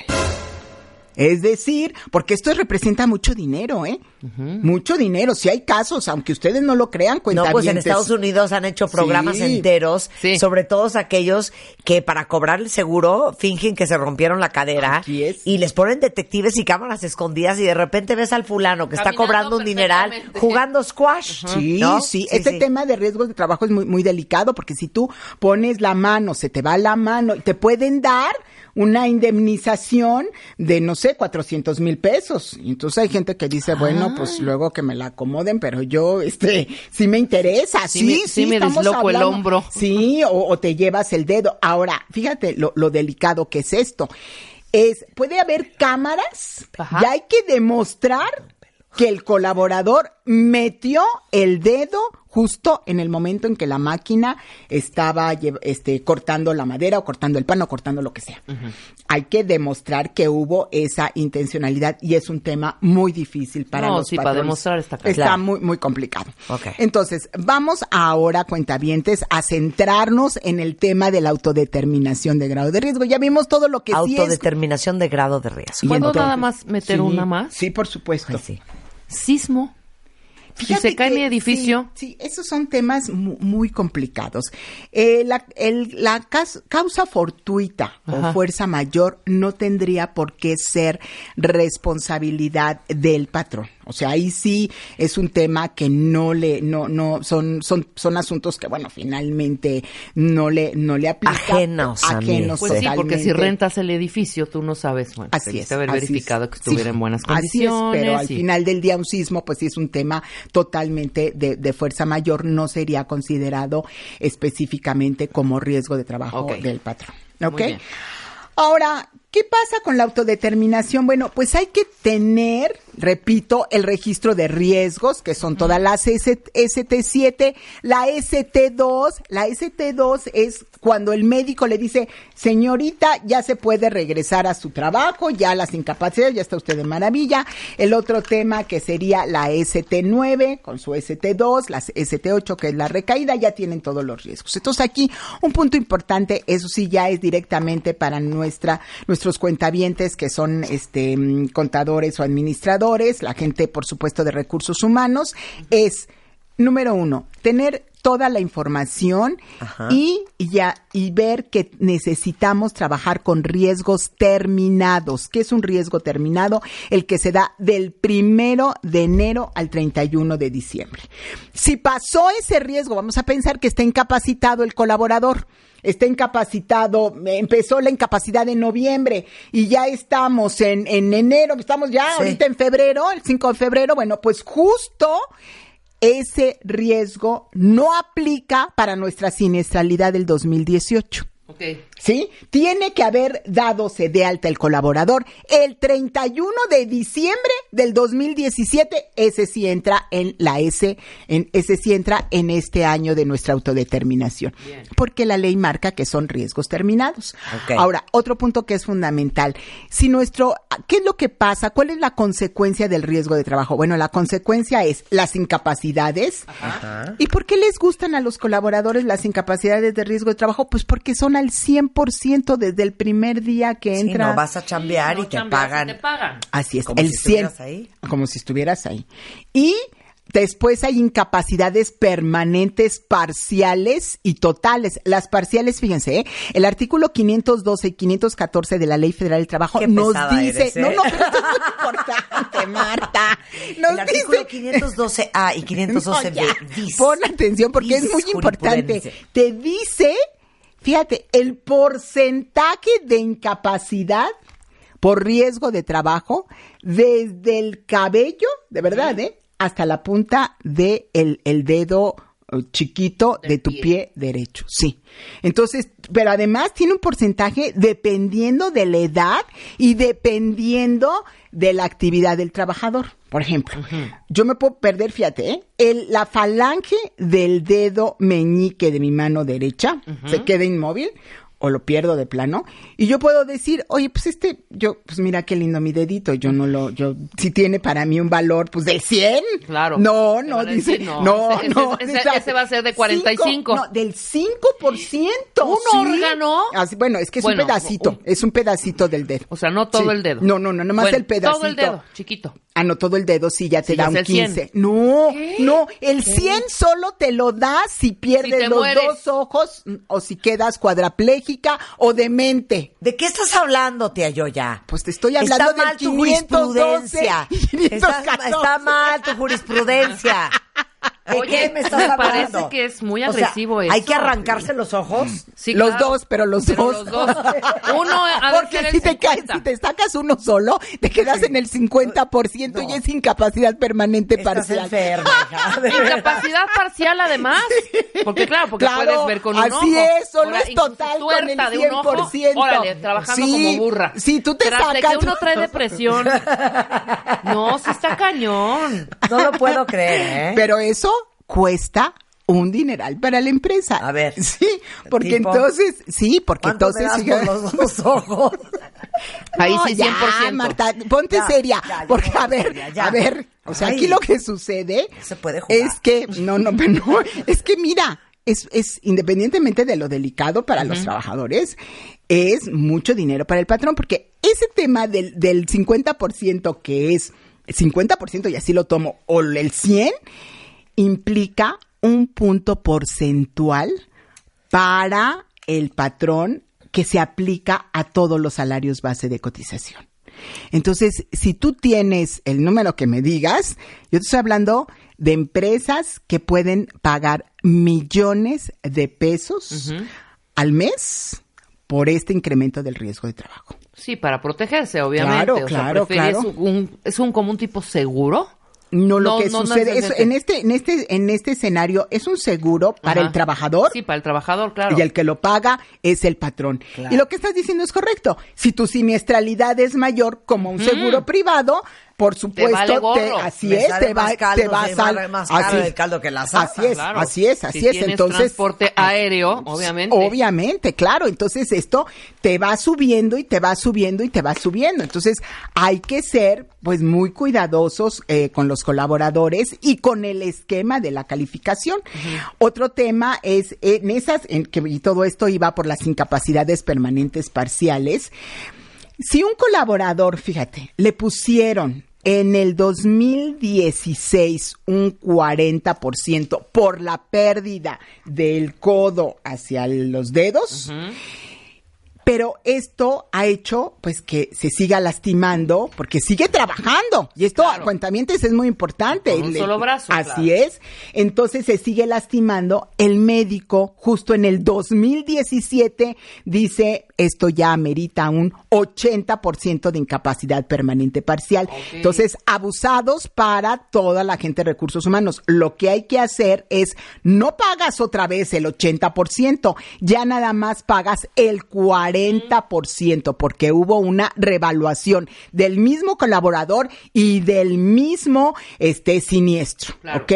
Ahora, ¿qué pasa si es al revés? Ahora, Vamos- el sueldo es intacto. Sí, claro. ¿No? No, no. no. Eh, eh, en incapacidad, fíjate qué interesante. En incapacidad, sí. Pero en pensión, no. En pensión te toman, fíjate, Rebe, el 70% de su último salario y el porcentaje dictaminado por el IMSS en la ST3. Vamos a ponerle. del- sí, de- del sí, agravio, Del agravio. ¿no? Vamos a pensar que el colaborador gana 10 mil pesos Ok.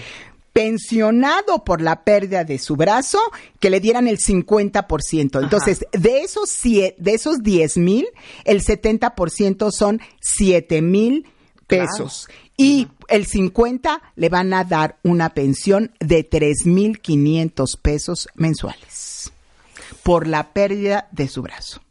Pero eso es para toda la para vida. toda la vida y puede seguir trabajando Puede con seguir el otro tra- o, no- trabajando, pero sí. o puede haber estudiado y ahora va a ser eh, pues no sé un- entrar en el área de locura, finanzas qué locura. Es, eh, y entonces sí aplica de, de esa forma no entonces esa parte también es sumamente importante verificar también hay que tomar en, eh, en el esquema de riesgos de trabajo si la empresa tiene varios registros patronales Ajá.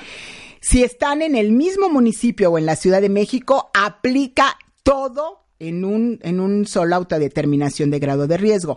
Pero si es en distintos municipios, ahí Una sí, para cada municipio. exactamente, en cada municipio le va a aplicar el riesgo de trabajo. Exacto.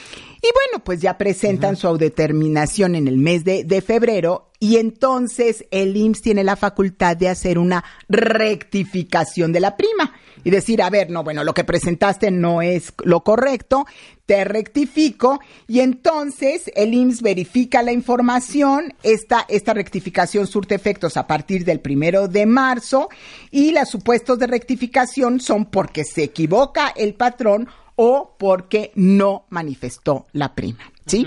Entonces, ¿qué posibilidades tenemos nosotros como patrones cuando la rectificación no estamos de acuerdo? Podemos presentar un escrito de desacuerdo que se presenta justo 15 días después de esto Esto es para patrones. para patrones. Y también pueden presentar el recurso de inconformidad o el juicio de nulidad. A ver, recuérdale a Marta, porque si no lo han hecho en su en su compañía, que Ya tiene que- los preguntó, puntos- ya preguntó, ¿verdad, importantes de esa Marta? Ya lo rectificación. metieron, ya lo metieron ¿Qué para tiene que decir, las ¿qué tiene dos. que decir esa rectificación? La, la, el- Yo nunca he el- tenido riesgo de trabajo, ¿eh? ¿No? No, Ay, qué ¿Cómo bonito. crees, hija?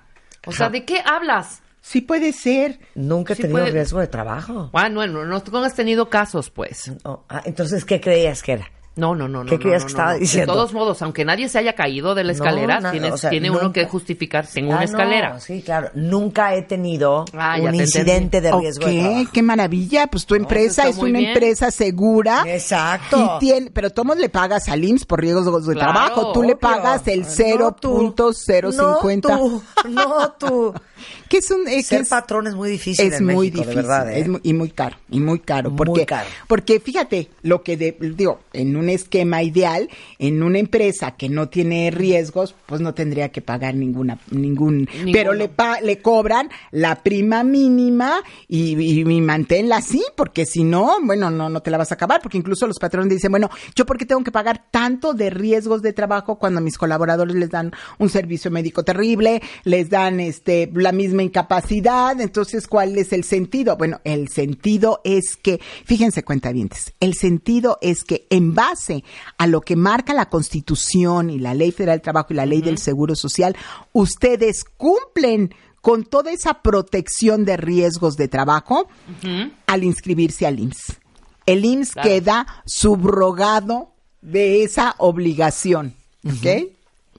Los freelance, los freelance ya nos fregamos, ¿verdad? No hay... Fíjate que Los sí. freelance que todo el tiempo Fíjate que sí. Si sí, freelance se sí, cae, pues sí, pues se levantan, se levantan, se soban, se levantan y si, y si desangran la sala de juntas, pues nada más el, el tema de, ahora fíjense. limpiar. De limpiar, sí, y lo que se puede hacer por ustedes. Pero fíjense, ¿eh? Mucho cuidado con esto, ¿eh? Mucho cuidado con esto. Porque, ¿qué pasa si el freelance Ajá. no es freelance, sino trabajador? Aguas, porque entonces... Porque puedes ser freelance, pero si llevas, si eres, si Claro, eres tu único patrón. así si es, ta, y ta, todos tus Ya. recibos, todos tus FDIs de nómina son para el mismo. No, no, no, no te la Ni acabas. le digas a Rebeca, ¿eh? porque saliendo de aquí se tira no, al no, piso. no, no. o a la perdición. No, a lo pero que por ejemplo, sea. tía yo, ya estábamos jugando fútbol americano. Sí. Supongamos que Sí. Marta Sí. no se tomó su caltrate y en una atrapada de fútbol del balón se queda sin pierna. Cállense. ¿Qué pasa ahí? ¿Saben que yo Fíjense. las soporto a las dos juntas, Y eh? en lugar de medir A mí no me 1.52 ya va a medir 1.48. o 1.30. Ahí Bueno, ahí le sale a la empresa como si Marta fuera de oro molido desde los Oigan, cabellos. soy, ¿eh? ¿Saben qué? No, no, en serio, son malas. en serio, en serio. Ay, no decir, no, no, no, no, sea. no, no, no, cuenta Sí, esto es muy importante y muy delicado y muy importante para A ver. los patrones. A ver. Porque si se da este supuesto, les cobran capitales constitutivos y el capital constitutivo representa la asistencia médica. Ahora sí que viene la ambulancia por ustedes y empieza a contar la asistencia médica, los días de incapacidad, luego aparte tiene la, la, la mala idea de quedarse sin la piernita, entonces Sí. es incapacidad permanente parcial. Ajá. Y después eh, vamos a pensar que, bueno, no, digo, para ponerlo más dra- Sí, sí, sí, dramático, ponlo, ponlo. este, pues le da un, se nos muere ahí en la plancha a la hora de estar acomodando. Les digo algo, yo ya no vuelvo a invitar a la tía yo a este programa, ¿eh? Gastos de velación y eso Pensión- también. Gastos de velación y gastos de funeral y las pensiones de orfandad y de viudez para Juan, que va a estar muy contento. Que no lo soporto. Y entonces, la señora le cuesta a la empresa como Un dineral. 30 millones de pesos.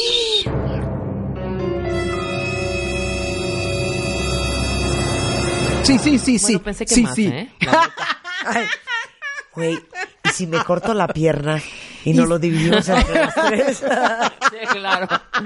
No, fíjense qué interesante. Esos 30 millones no son para Marta. Son Son para- para, el IMSS. Son para el IMSS. O sea, se los va a cobrar a tu empresa, pero no son para ti. no Entonces- te los va a dar. A ti ya te da- va a dar tu pensión y como pasaste al siguiente nivel, se la va a dar a Juan y a las niñas. Sí, claro, pero toda la lo- la- la nota la, la, la- IMSS, la claro. parte Todo esto para decirles, no jueguen fútbol americano. No, te- fíjate, el punto aquí es cuentavientes que son patrones. El no tener dado de alta a una persona que es trabajador Te puede costar es un eso. riesgo. Oye, ayer que fue, Cierran empresas, ayer ¿eh? que fue el Super Bowl, Sí. ellos tienen un riesgo de trabajo. Claro. Sí, bueno, pero no, claro, Por eso por, están supuesto, asegurados están todo. asegurados hasta Por el millones de casco pesos, que utilizan. Claro. No, no, no, no De esos dólares. niños cuestan, pero están asegurados su piernita, su bracito, su Pues sí, todito. hasta crees tú que, güey. no, claro, su todito, hombre. no, no, no, sí, son cosas muy, muy, muy delicadas. Hombre. Bueno, entonces viene ya el, finalmente, pues el, el escrito de desacuerdo. Se los recomiendo muchísimo, cuentavientes, en el, porque se hace directamente a el área de este clasificación de empresas. Entonces en ese tenor eh, ellos sobre todo si el accidente fue calificado como de trabajo en trayecto al IMSS le gusta mucho meterlo para eh, aplicar en la siniestralidad y no aplica. Entonces bueno en ese tenor ya ya lo, lo tenemos. Tengo un curso. ¡Qué alegría! Curso con la tía Yoya. Manden a sus Es contadores, su gente de eh, recursos humanos, abogados. Ustedes como patrones, abogados, Así es, todo.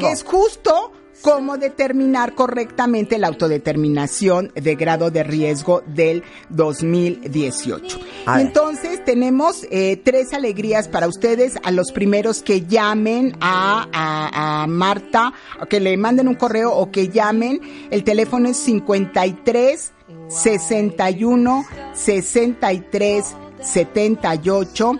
El correo es marta con H Ortiz arroba sacapacita.com. Los tres primeros que eh, este pon- nos pongan su nombre, su empresa y el interés en esta alegría, este curso es este viernes 9 de febrero del 2018. Y si tienen interés de otros cursos, eh, incluso cursos en línea, tenemos este mismo curso en línea, es en la página, por favor, sánchezarellano.com y síganos en Facebook.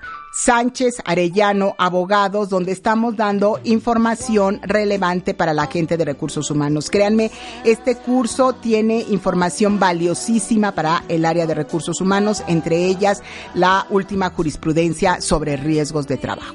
Todo eso con la tía Yoya, ¿eh? Así es. Así las cosas. Aparte, este, eh, ya tiene Twitter, es Sánchez Arellán, es O o Es cero. cero, es cero. ¿Por qué hiciste eso? Porque ya Sánchez Arellano, bueno, estábamos... cero. Sánchez Arellán, Cero, por favor. Y nuevamente 55 64 22 62. Te amamos, tía Yoya, eres la Gracias. diversión. ¿Sabes qué? Es la pura diversión. Gracias, también. No se vayan regresando del corte. Rebeca Muñoz es in the house. Vamos a hablar de algo bien interesante. ¿Qué es lo que hacen las personas que son consideradas como extraordinarias? Extraordinarias. Regresando del corte. Este mes en Revista MOA, The Digital Love Issue. No dejes que el WhatsApp arruine tu relación y sobrevive las histerias y los dramas que los likes le traen a tu vida y aprende cómo usar la tecnología a tu favor para que no seas el sobrino quedado. Además les decimos por qué cuando lloras no puedes ni respirar porque se te rompe literal el corazón cuando sufres un shock. Porque eres adicto al amor y hasta cómo dejar de sentir que no necesitas a nadie para ser feliz. Sobrevive el mundo de apps y WhatsApp con el Digital Love Issue 3.0 de Revista MOA. Una revista de Marta de Baile. Este mes en Revista MOA, The Digital Love Issue. No dejes que el WhatsApp arruine tu relación y sobrevive las histerias y los dramas que los likes le traen a tu vida y aprende cómo usar la tecnología a tu favor para que no seas el sobrino quedado. Además, les decimos por qué cuando lloras no puedes ni respirar porque se te rompe literal el corazón cuando sufres un shock. Porque eres adicto al amor y hasta cómo dejar de sentir que no necesitas a nadie para ser feliz. Sobrevive el mundo de apps y WhatsApp con el Digital Love Issue 3.0 de Revista MOA. Una revista de Marta de Baile. Ya llegó Rebeca Muñoz. Qué bárbara. ¿Cómo estás? Es nuestra, es nuestra coach de cabecera. Muchas gracias. ¿Cuántas veces no han oído? Crazy is a compliment. ¿No? que, que- que el que te digan que estás loco, lejos de ser un insulto, es una flor. Dices, muchas gracias. Claro, porque yo creo que tiene que ver con que la gente a la que le decimos es que estás loco, es que sale del estereotipo. Es correcto. O sale, sale de la caja, o sale de la normalidad, ¿no? De- del resto de la manada. Es correcto. Obviamente, todos nosotros quisiéramos pensar que no somos ordinarios. Claro. O sea, la ordinariedad, ¿cómo se diera? Ordinariez. La ordinariedad. El- el ser ordinario Claro, implica- eh, la ordinariedad, o como se diga. O así pues. Eh, hacer ordinario no está padre. Uno Claro. quiere ser extraordinario, Bueno, fuera de lo normal. Claro. Y Rebeca Muñoz, pionera como mind coach, creadora del método de dietas conductuales, o sea, literal poner tu conducta a dieta. Exacto. En el proceso de coaching es directora de programas de habilidades humanas en formación ejecutiva empresarial. Tiene 20 años de experiencia en recursos humanos. Es experta en temas de inteligencia emocional, liderazgo, establecimiento de metas y objetivos. Viene a decirles hoy qué es lo que hace la gente exacto. que es considerada por los demás extraordinaria. Exacto, y ponerlo, sabes que Marta, como en un contexto real. Eh, sin duda, tú sabes bien que me gusta mucho el poder poner estos temas que parecieran como románticos y divertidos en un plan de acción, justamente es un plan de acción claro, que haya métodos, que haya forma, y poniéndolo sobre tierra. Entonces, como bien lo sabes tú, este, pues soy coach y los coaches lo que hacemos es preguntar. Y hoy traigo requete muchas preguntas para ti y para todas las personas que nos están haciendo favor de escucharnos O el sea, día ya de vamos a empezar con un examen. No, es- vamos a reflexionar A para ver. ir Está muy bien, aterrizando, exacto. para ir, ir, ir aterrizando esta parte que suena, ay, sí, qué padre, yo quiero ser extraordinario. Sí. Pero decir, realmente lo quieres, porque eso, como siempre lo he dicho, todas las decisiones tienen un costo de oportunidad. Entonces, decía, hay gente que dice, no, pues no. Una vez decía, recuerdo hace mm, tiempo aquí, en estos mismos micrófonos, decía que eh, bonsai, eh, el bonsai es un bonsai que es, es un árbol limitado a los nutrientes de una maceta. Bonsai quiere decir árbol en maceta. Y hay gente que dice, neta, yo sí nací para ser bonsai. O sea, yo no quiero ser el árbol del tule, ¿no? Ay, no, cero quiero ser un bonsai. Bueno, pues tú. Aunque pareciera que soy un bonsai. Cero quiero ser un bonsai nunca. Sí, tú, tú. Pero no quiere decir que todo mundo, ¿no? Sí. Entonces, eh, para, eh, eh, aunque sonara como chistoso el tema de ser extraordinaria y lo hablábamos eh, como gente loca, ¿no? En aquella, en aquella ocasión. ¿Qué es lo que hacen eh, estas personas para ser reconocidas como extraordinarias, no? Justamente, ¿qué, qué son esas personas que hacen del montón? ¿Qué, qué se, se, se hace una persona en su carácter en la vida para ser extraordinario o se nace ya con esa capacidad? ¿Qué será? ¿Se hace Se- te- o se lo, nace? lo traes en la sangre o no? Es decir, o son las circunstancias lo que te hace volverte extraordinario. Es la sangre que traes en tus venas, el ADN, el gen. Es lo, es lo que está en el entorno, es en donde naces y apareces. ¿Hay algún, ¿Habrá alguna receta para ser entonces extraordinario? Bueno, igual a mí ¿Qué me creen? dices, no, yo siento que sí lo traes. ¿Sí lo traes? Y lo si vas ejercita- ejercitando y lo vas sacando dependiendo en el área en donde te vayas desarrollando. Pero siento que sí lo traes o, o- o estaré limitando a la gente. Todos somos ¿O será extraordinarios, que- pero a unos se les dispara esa extraordinariedad en algún momento o no. Claro, claro. Pero que- de pronto es así de, a ver, no me quiero poner como, por ejemplo, como ejemplo yo, pero de pronto cualquier de cualquier tontería, un, un- una vil entrevista o un momentito en el que tengamos eh, algo que es como que pareciera ser muy sencillo, volverlo aún más grande y, Claro. y- y crear alrededor de esa eh, pe- pequeña cosa algo extraordinario. Estoy hablando de lo que hacemos aquí de producirlo Sí, sí.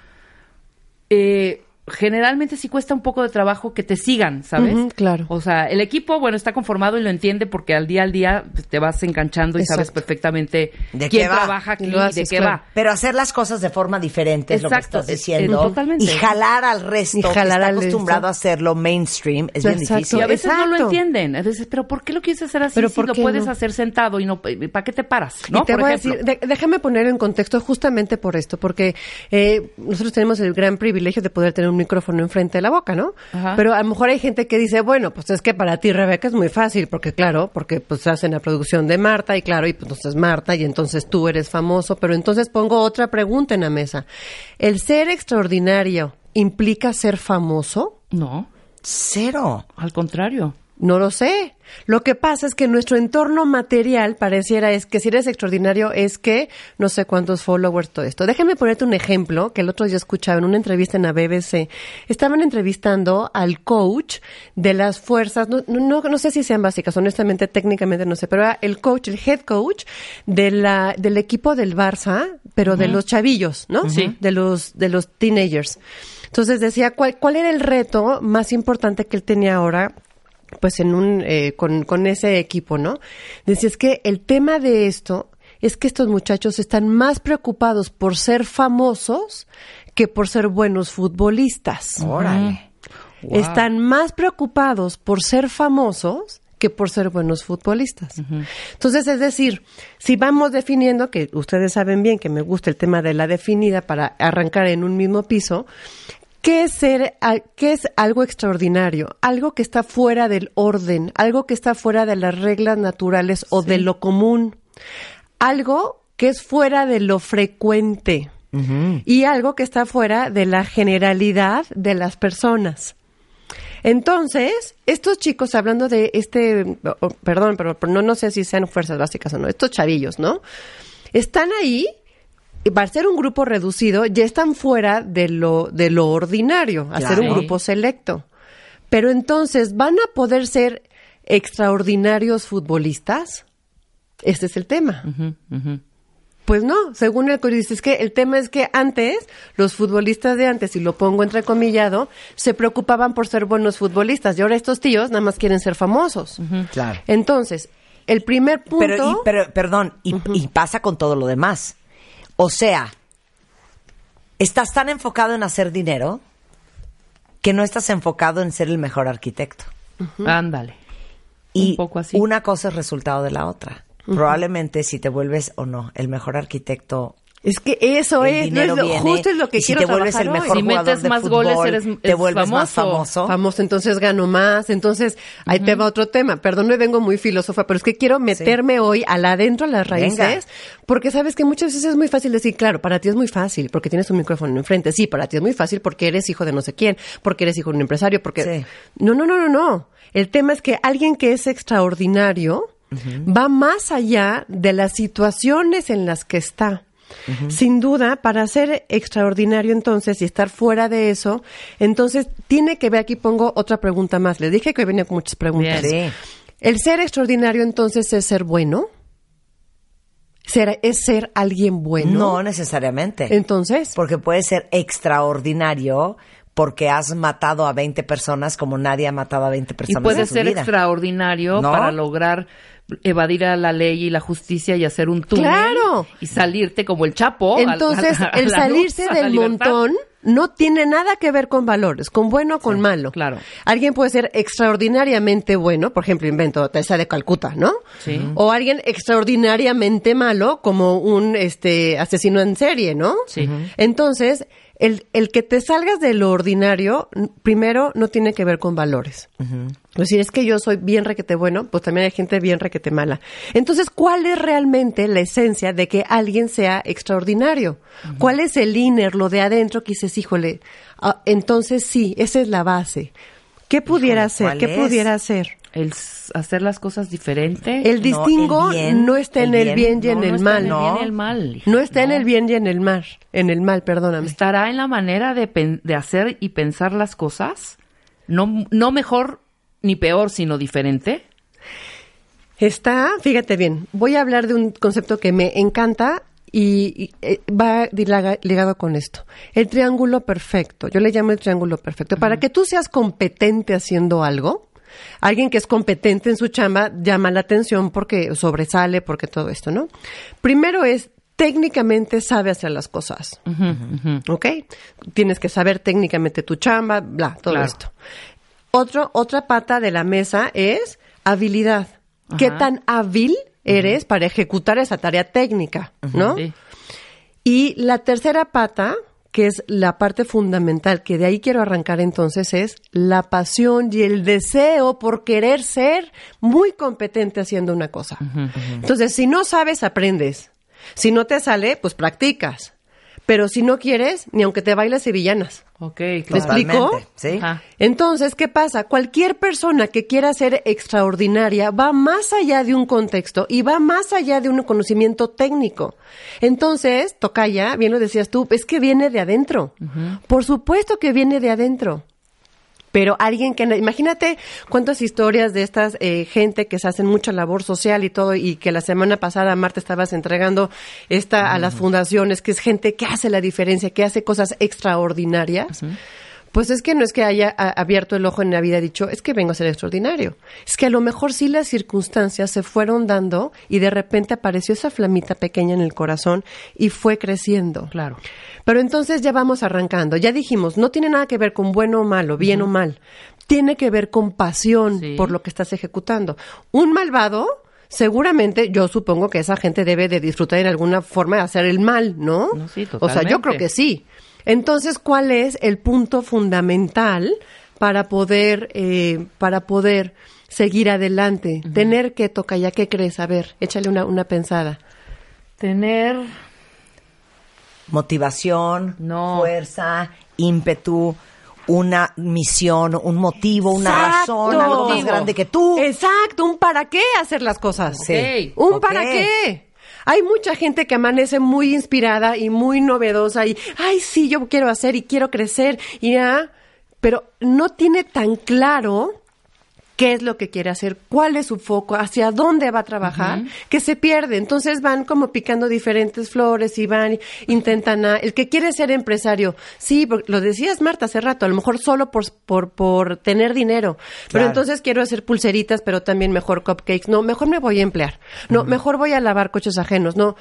Pues claro, no va a ser nada extraordinario, porque aunque tenga la pasión, lo pongo entrecomillado, de querer ser un empresario, no tiene el foco, caray. Claro. Está perdido, entonces claro, se va y se pierde. ¿Y qué pasa cuando se- la gente se pierde? Ay, ¿ya ves? Bye. Ah, Tira la toalla. ya pelo. Pero entonces, si tira la toalla, luego entonces no tenía la pasión por ser un empresario. Sí. Porque aquel, aquel que quiere ser empresario, aquel que tiene eh, pasión, aquella persona no claudica. Esas personas no claudican Claro. y buscan el cómo sí. Entonces, ¿qué, ve- qué, qué, qué- qué pasa? ¿Qué las define? Hice un listado de las personas que pueden, las cosas que hacen las personas que son extraordinarias. No quiere decir que sea el, ul- el único, pero yo sí creo que sea un distingo importante para que haya hay gente que vaya adelante, ¿no? Entonces Bien. hemos hablado sin duda de no es un tema de valor, es un tema de, de ser competente, ¿no? Del tema de la, de la pasión del triángulo perfecto y hemos hablado de también de tener un para qué, un objetivo, un foco, una meta bien clara, ¿no? Y entonces, fíjate, muchas personas cuando llegan conmigo a procesos de coaching me dicen, ay, Rebeca, es que yo no sé, pero fíjate que, pues como que quiero ser mejor, como que quiero ser mejor empresario, quiero ser mejor director, quiero ser mejor persona. ¿Pero qué? ¿Qué, qué? ¿Qué es lo que te motiva? ¿Cómo puedes definir eso? Entonces, punto número uno, sin duda hay un plan de trabajo claro, focalizado y sin duda hay, debe de haber sí o sí definición de qué es lo que te mueve. La gente que está perdida que me dice, es que ni yo sé. Y, o sea, ¿tú crees que alguien afuera de ti lo va a saber? Sí, claro. O sea, tienes que hacer un trabajo interno, caray. No puedes encontrar afuera lo que no está dentro. Por eso necesitas un coach como Rebeca. me, estoy, Sí. me estoy poniendo un poco de malas. Los pero que dicen, es que cómo, Es que es que, ¿cómo? no entiendo, es que ni sé cómo. Es que sí sé, pero ¿cómo? Ponte a pensar, neta. O sea, deja de estar en la lela y dime qué es lo que te apasiona, qué, qué harías. Esta es una pregunta bien fácil. ¿Qué harías todos los días aunque no recibieras dinero? Yo radio, ¿Qué harías? Yo lo que hago, Sin duda. ¿Y, y qué pasa? ¿Eres exitosa? amentadas y empujones, pero lo hago. Pero lo haces. claro, hay cosas dentro de tu chamba que no te impulsas. Sí, sí. Hijo, tengo que ir a lo mejor a una reunión, a una Oye, junta. sentarte con los abogados y los contadores es muy fuerte. Pero son esas cosas que dices, híjole, eso lo haría. Otra pregunta que te traigo aquí para que puedas identificar si eres de los que, ay, híjole, yo no sé de veritas ni qué quiero hacer. ¿Qué cosas estarías dispuesto a hacer si te aseguraran que no fueras a fracasar?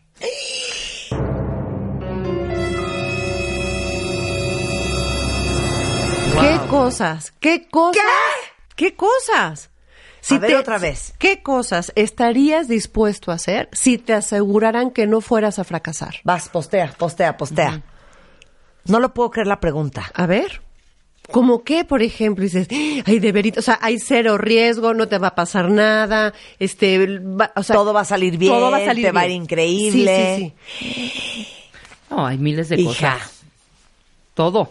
Pero enlístelo, eh, acuérdense, siempre lo, siempre No lo he voy a dicho. fracasar. Porque como lo dijo Blanca hace poco, la, la flojera es prima hermana del miedo. Claro. Cuando dices, ay, no te, es que te juro que estaría, pero qué floje- o sea, neta, o sea, me da flojera. No, no te da flojera. Te da pavor, que es claro, otra cosa. claro. ¿No? Pero entonces, ¿qué pasa? ¿Quién tiene ese miedo? Pues tú. ¿Quién te está limitando? Pues tú. Sí, claro. Digo, tampoco estoy impulsando a la gente que no se oye de a lo güey irse y hacer cosas, Oye, ¿no? ¿qué les pasa, cuenta bien? Un cuenta bien te acaba de poner en Twitter que si le aseguraran que va a ser un éxito, Ajá. haría su tesis. No, bueno. O sea, neta, estamos en tesis. Sí, no, yo ya estoy pensando O en sea, una- yo ya estoy haciendo un- tele en un- NBC en Estados Sí, Unidos. Yo pensando en 20th Century Fox by Rebeca Mangas. o sea, ¿Eres eso en la pensé. tesis? No, ¿Sí será se que me vaya a titular? Se ¿Sabes yo qué haría? Yo, yo tengo una vocación de servicio de verdad bien, bien fuerte y sobre todo para niños. Haría una fundación que hasta ya tengo el nombre de la, de la fundación, pero me da mucho miedo todo el tema legal que está alrededor de eso, derechos humanos y la protección de los niños. Entonces, esa algún día, espero en Dios, pueda ponerse, se, llama- se va a llamar la Casa de Rebe. Y esos niños van a estar cuidados por, por mi equipo y por mí en las tardes para que los niños sean, yo creo que el futuro de nuestro país va a estar en los niños y en las mamás. Muy bien. Entonces, sin duda eso es, pero hoy digo, híjole, ¡Qué miedo! Pero la parte legal, pero los derechos humanos, entonces al chavito no lo puedes ver y, ¿no? Claro. Entonces, eso es lo que haría. Ahora, ¿qué recomiendo para este primer punto? Documenten, siempre lo he dicho, documenten. No digas, ay, yo haría, ponte, ponte a, escribirlas, pero en serio, siéntate, coge un papel y una pluma y escribe, caray. Y escribe qué es lo que harías. Hay cosas que híjole, por ejemplo, antes de que yo fuera mamá, con mi marido, nos, nos íbamos a hacer rafting y todo esto y la pasaba bomba. Hoy digo, ay, la madre, te soy mamá de tres, ahí no vaya a ser el diablo, ¿no? claro, claro. Y son cosas que me frenan. Pero a lo mejor lo, lo haría, ¿me explico? Documenten. Ese es el primer, el primer eh, punto. El segundo punto que pongo es, es capaz de, de superarse a sí mismo muchas veces La persona extraordinaria. ella a ella misma. Dice, no, ejemplos. no voy a ser capaz de no sé qué, y lo hace. Y lo hace, y, ah, caray, sí me salió. Yo no sabía que iba a poder negociar tal contrato, en la madre, sí me salió. Yo no sabía que iba a poder hacer esto, es, esta se autosupera a sí misma constantemente. Pero aparte, es aventado. Claro. Toma riesgos. Hace las cosas con miedo y todo, pero las hace. Pero no a lo güey. Claro. Con No, esa visión, claro. con ese foco. Por Con eso el ese- foco con es tan qué. importante. Exacto. Y si le, híjole, a lo mejor voy a hacer cosas muy aventadas, sí me voy a arriesgar, pero mi para qué es tan claro y tan potente Sí, que entonces dices, claro. O sea, sí, o sea, es así como me quiero aventar al agua, cierro los ojos, ¿no? Y me, me, me- y me- Vamos a hacer un flash mob. Sí. ¿Para qué? Pues sí, teníamos un para qué muy... como para Muy, ¿no? muy, si muy no claro. es potente el para qué vas a claudicar en dos segundos Totalmente. o sea es de veras se los digo Claro. y si el para qué es muy muy superficial, o sea, ustedes disculparán, pero los que solo Endeble. buscan dinero, pobrecillos. Porque ese para qué se les va a quitar en dos segundos. Sí, claro.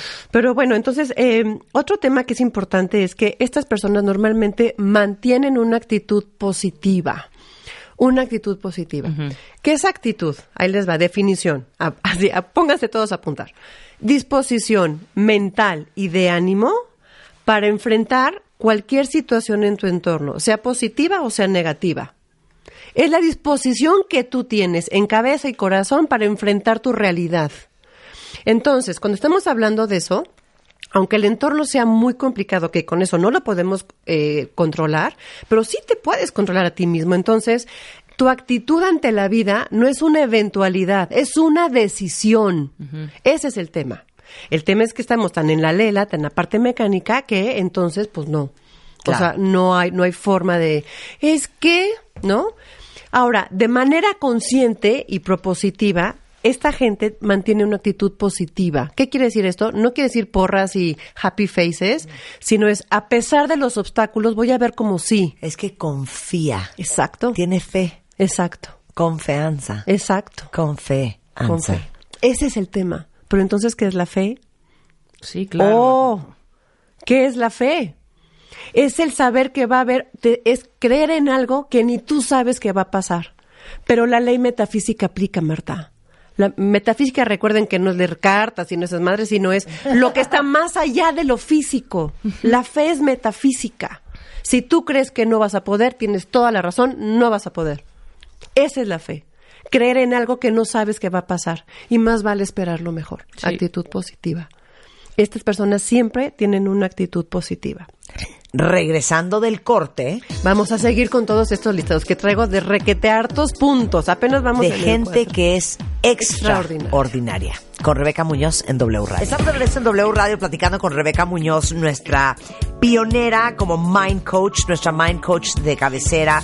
Es creadora del método de poner a dieta tu conducta. Me encanta. Y estamos hablando hoy de qué hacen, cómo son, cómo piensan, cómo operan las personas que nos parecen extraordinarias, Exacto. fuera de lo común. Hemos hablado de un chorro de cosas. Hemos hablado de valores, de conciencia, de pasión, de actitud, de, de- ya hemos hablado de muchas cosas.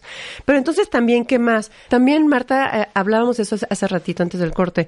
Hay una autocrítica fuerte. No temen autocriticarse y luego son tan exigentes con ellos mismos que son su peor juez. Gracias. Son su ¿Puedo peor hacer juez. una confesión? Sí, No, a lo mejor no lo sabían. No puedo escuchar mi voz, claro, por ejemplo. claro. ¿Cómo? Yo no puedo, No me cuesta voz. mucho trabajo escuchar un podcast, me cuesta mucho trabajo ver un video mío, Pero, me ¿a cuesta mucho trabajo. ¿Por qué dices, qué bruto, qué pendeja, cómo dije eso? No Uy, puedo qué creer. bárbara. ¿Qué son Sí. ese movimiento de manos? Empiezo yo, ¿no? Luego, ¿y esa cara? ¿Qué es Ay. esa boca que estoy haciendo? Claro, qué mal. Y luego, ¿por? ¿Qué, qué es esa voz así de...? y me dicen, es broma, hija. Tienes una voz increíble. Y yo, claro que no. Hablo quién sabe cómo. Entonces, odio Sí. verme y odio oírme. Soy mi peor juez. El peor juez. El peor no me juez. enseñes una foto mía porque me muero. Claro, el peor juez siempre está dentro de la casa.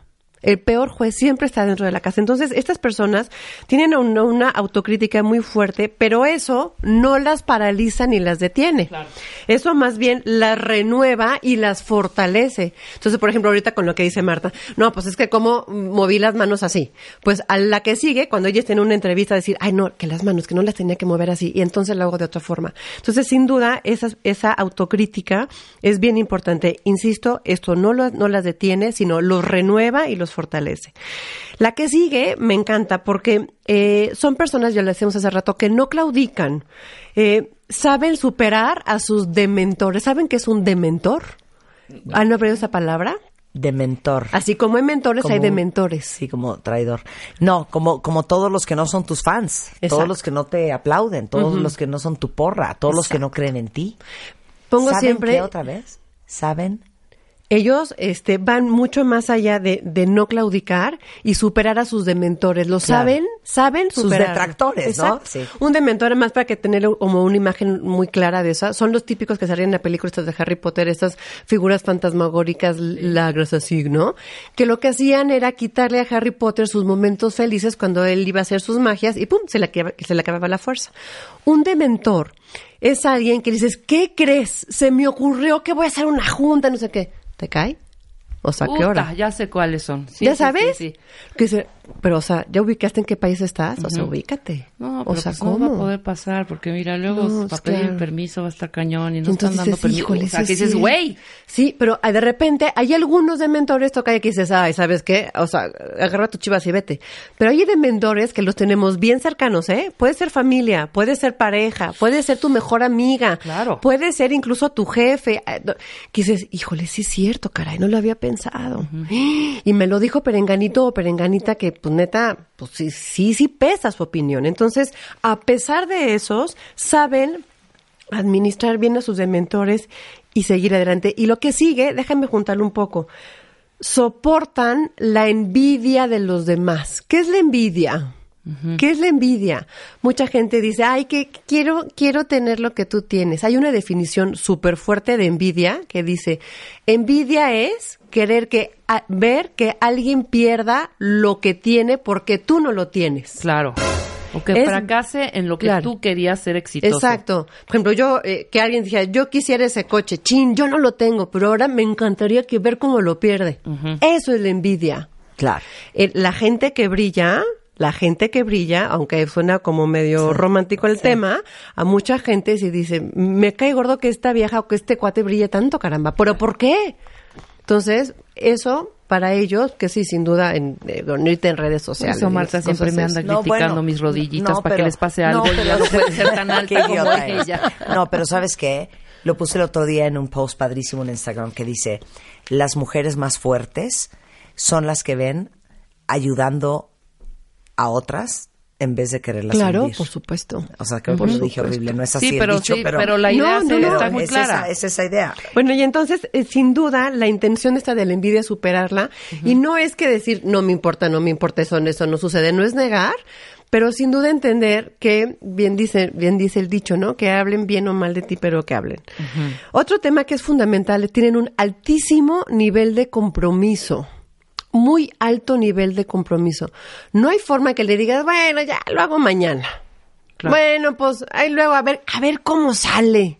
Pues no sé si estuvo bien hecho o no, pero pues ahí te va. Siempre sale, tú Sí. hazlo ya. sí, vámonos. hombre, nadie se va a dar cuenta. Híjole.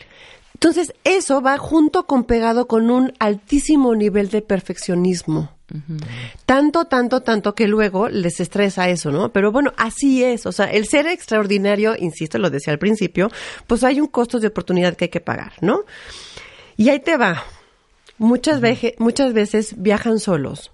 Estas personas no siempre van en equipo, ¿sabes? No encajan en un equipo. No, no se hallan, dicen, híjole, ¿cómo le hago? Eh, sobresalen de esos. En algún momento hablábamos de esa frase, Marta y yo, hace unos años, de que las águilas no andan, en- no vuelan en parvadas. Entonces, y esa soledad la entienden.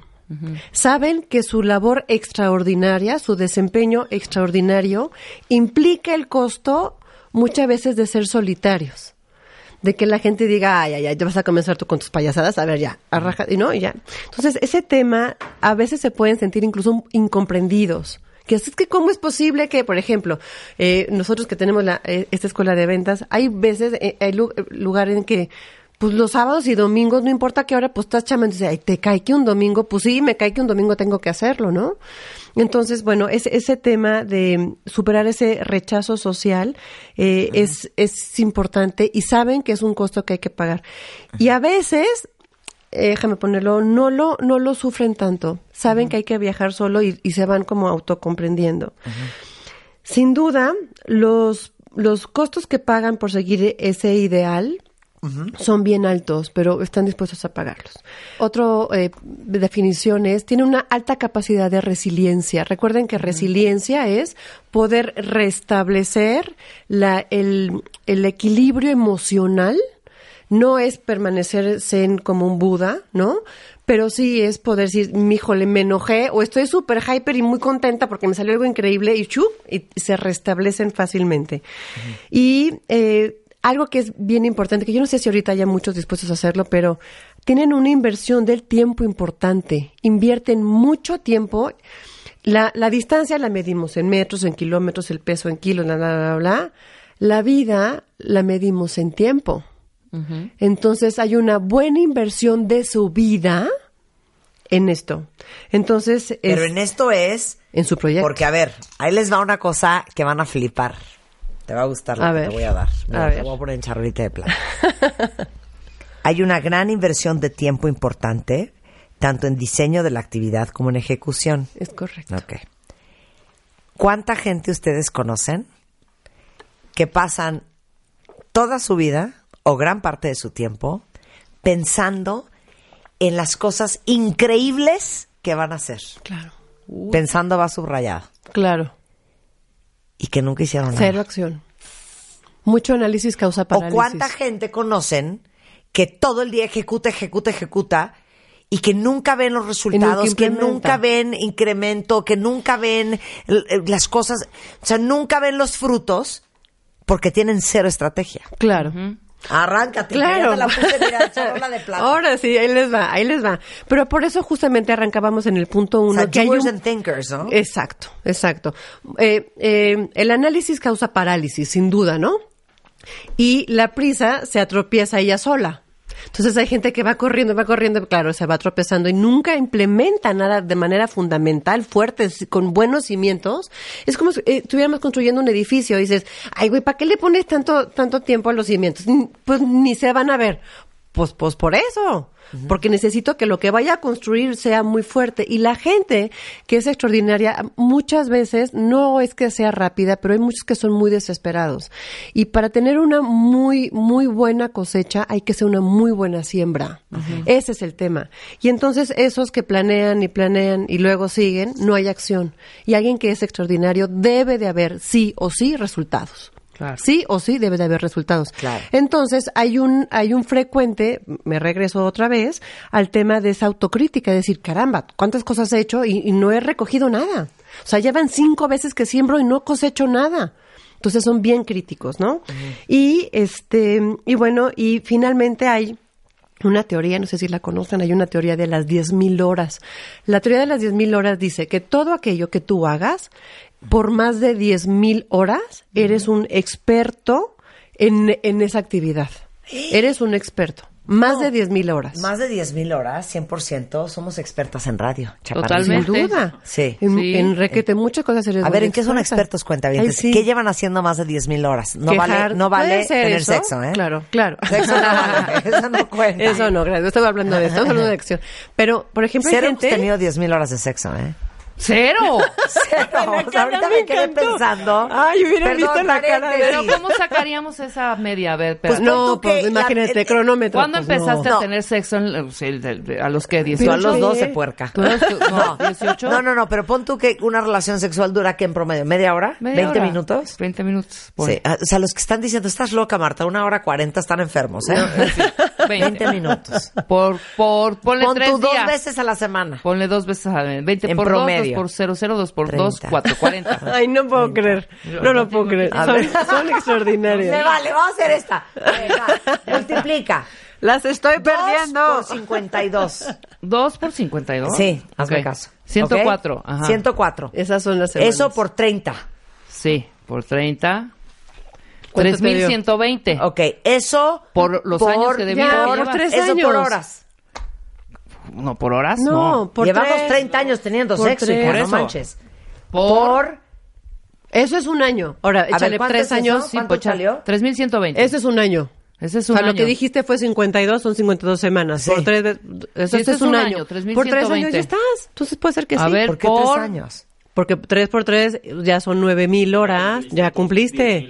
A ver, por 30. No, cero. No, está, cero. No está bien esta No, multiplicación. está muy fácil, No, hombre. vamos a volverlo a hacer. Son 20 minutos que Mira, dura aquí la traigo mano. papel. Ajá, papelito. 20 minutos. ¿Cuántas veces a la semana? Por dos. Dos. Ponle dos. Por dos. Ahí está. La semana son 40. Ay, no Ajá, creer. por, 52 semanas. Exacto, que es el Ajá, año. Sí. 52 por semanas. 52. Ahí vamos en Por 2080. 30 años, más o menos. Sí la damos, sí. Claro que sí eres experta. hija mía. 62,400. What a waste of time. Es más, es más, hasta con un día la haces. Es la mitad, con un día son Por eso te digo, con tres 31,200. Es más, con cuatro Oigan. años ya, estás, ya eres experta. Muy Ok, bien. si ustedes llevan un año teniendo sexo, you ain't professional, let me tell you. Tienen que seguir echando las ganitas porque todavía no. Cerramos corchete de Ya, risa. fue, fue un pequeño, sí, ha sido, estaba muy dentro. Entonces, bueno, sin duda, las 10.000 hor- las de mil horas, 10.000 horas, se la lengua se me Sí. trabó, este, bueno, te vuelves sobresaliente en lo que estás haciendo. Pero hay gente que es sobresaliente, acuérdate que hablábamos no de bueno y de malo, pero sí hablábamos, tenemos que entender la dualidad de nuestro entorno, positivo y negativo. Puede ser alguien extraordinaria para quejarse. Claro, lleva más Para de mil somos. años. Claro, por supuesto. Claro. Eres realmente todo un profesional quejándote. Sí. O eres un profesional De la manipulación. Este, puede ser. De, ponle el, nombre que quieras. Acuérdate que no hablamos ni de bueno ni de, ni de malo. O cuestiones positivas y negativas. Entonces diría Lindita, pues a según. O sea, ¿en qué eres entonces extraordinario? Ese es el tema. Quiero que cierren con Claro. eso. Dime en qué eres extraordinario. Ese es el tema.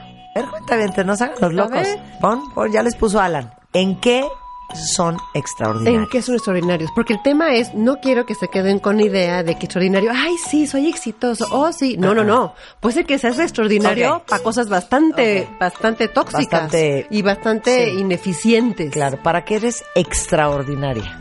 Soy extraordinaria para, sí, para crear cosas, para crear, Innovar. Para generar para ideas. generar ideas. Me siento súper extraordinaria en eso. Marta, para que eres extraordinaria. Yo pienso, ¿eh? Sí, sí. Sí. Según yo, cuenta bien, O sea, Yo creo que sí soy extraordinaria haciendo radio. sí. Sí, sí, claro que sí lo eres. La verdad, cuenta bien de lo que se le cae. No, sí. No, pero es que, Sí, es que- Marta, hay un fra- una frase que dice, amor no quita conocimiento. Pues claro que lo eres. Si no, no habría este, gente que quisiera Pero también soy ni- extraordinaria ordenando closets, por ejemplo. Por ejemplo, claro. Pero también Claro, hay hay gente, otras- eh, lo que, es lo que quiero que entiendan. Eres extraordinario para cosas buenas y para cosas malas. Claro. Hay gente que es extraordinaria para perder el tiempo. Oye, hay gente que es extraordinaria para hacerse pendeja, güey. ¡Claro! Entonces, ¿en qué quieres ser extraordinario? Dime en qué eres extraordinario. Y te faltan Ese es el 10,000 tema. horas. Eh, no, seguramente hay algunos que ya, ya hasta las, las superan con creces, ¿no?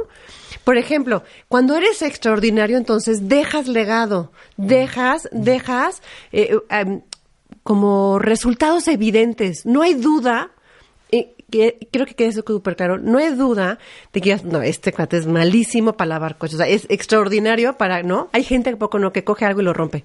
Sí, o sea, claro. es extraordinario, dice, para, ¿qué pasa Claro, contigo? claro. Entonces, en la chamba, recuerden que hemos hablado siempre de los famosos cinco roles, este, hay en cada rol, lo repito rápidamente, el rol personal, el rol trabajo, el rol familia, el rol sociedad y el rol pareja. ¿Ok? Son cinco roles diferentes. Hagan, siéntense a pensar y pónganse a trabajar en cada uno de los cinco roles, en qué, qué cosas son extraordinarios.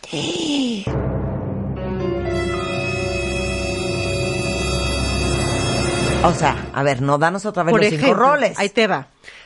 Persona, pareja, familia, sociedad y trabajo. Ahí están. Persona, pareja, familia, social y trabajo. O sea, en cada una de estas áreas, ¿en qué son ustedes extraordinarios? Claro. Oye, pueden decir, soy extraordinaria para joder una relación. Exacto. Pero ¿No? hay gente que es muy, ahora sí hablando de éxito y fracaso, ahora sí hay un juicio de valor. Hay gente que es extraordinaria en su chamba y es extraordinariamente malo en su, en su casa, en su, en su familia. Sí, claro, claro. Hay gente que es extraordinaria, por ejemplo, en labores sociales, pero extraordinaria para no generar dinero. Sí. Es la verdad. Claro. ¿Me explico? Sí. Entonces, ¿qué es lo que te hace extraordinaria? Por ejemplo, yo puedo ser extraordinaria, por ejemplo, en mi chamba, pero yo creo que me hace todavía hacer mucho, hacer más trabajo en mi parte social. Sí. Por ejemplo, Claro, ¿no? sí. No es para azotarme, no es para Claro. cortarme la vena, pero sí estoy encontrando una realidad. ¿La quiero cambiar, sí o no? Listo, tengo que hacer algo. ¿No la quiero cambiar? Pues listo, no la sufro. Punto. Entonces, ¿qué implica ser extraordinaria? Y déjame, por favor, evangelizar en este año tan importante, Marta, 2018 para nuestro país. Más allá que digan que es un año difícil, las elecciones, es un año dif- diferente, sí, difícil no. Diferente. Implica que seamos extraordinarios como ciudadanos. Eso sí. Eso sí, que hagas cada bien lo tuyo, que es decir, para que seas extraordinario y dejes un buen legado, cada quien con su arena, con su granito de arena, hagan lo mejor que estén ustedes por nuestro país. Sean extraordinarios por nuestro país. Dejen de decir, es que los políticos, es que tú ocúpate de ti. Claro. Ese es el tema. Esa Bueno, es gente extraordinaria. Bueno, déjame decirte que en la extraordinariedad que estamos tratando de generarnos todos, hace un par de semanas empezamos con nuestro primer módulo de clases de anticorrupción. Y, y muchos de ustedes en Twitter entendieron muy bien de qué iba la conversación con, con eh, Max Kaiser, pero muchos nos decían, oye, es que, pero el sea- gobierno qué? Y yo repetíamos y repetíamos y repetíamos. A ver, olvídense del gobierno ahorita. Claro. Estamos hablando de nosotros, Claro. de la responsabilidad, pero de la tremenda oportunidad que tenemos de darle la vuelta a nuestro país. de ser extraordinarios. De hecho, vamos, y, Sí, y- sí. y algo puso un cuentaviente que me encantó, que dijo, tenemos que comportarnos como gente de primera para convertir este país Claro, en un país, en un de, país de primera. primera, por supuesto. Y hasta clases de cómo votar y de cómo ejercer tu voto inteligentemente les vamos a dar este año. nuestro nivel ya de intolerancia ante los demás en este ambiente político cada vez está peor, ¿no? Entonces, Claro. sin duda es los eh, eh, todo ese tema es creer en ti mismo y es el primer secreto para poder tener el éxito.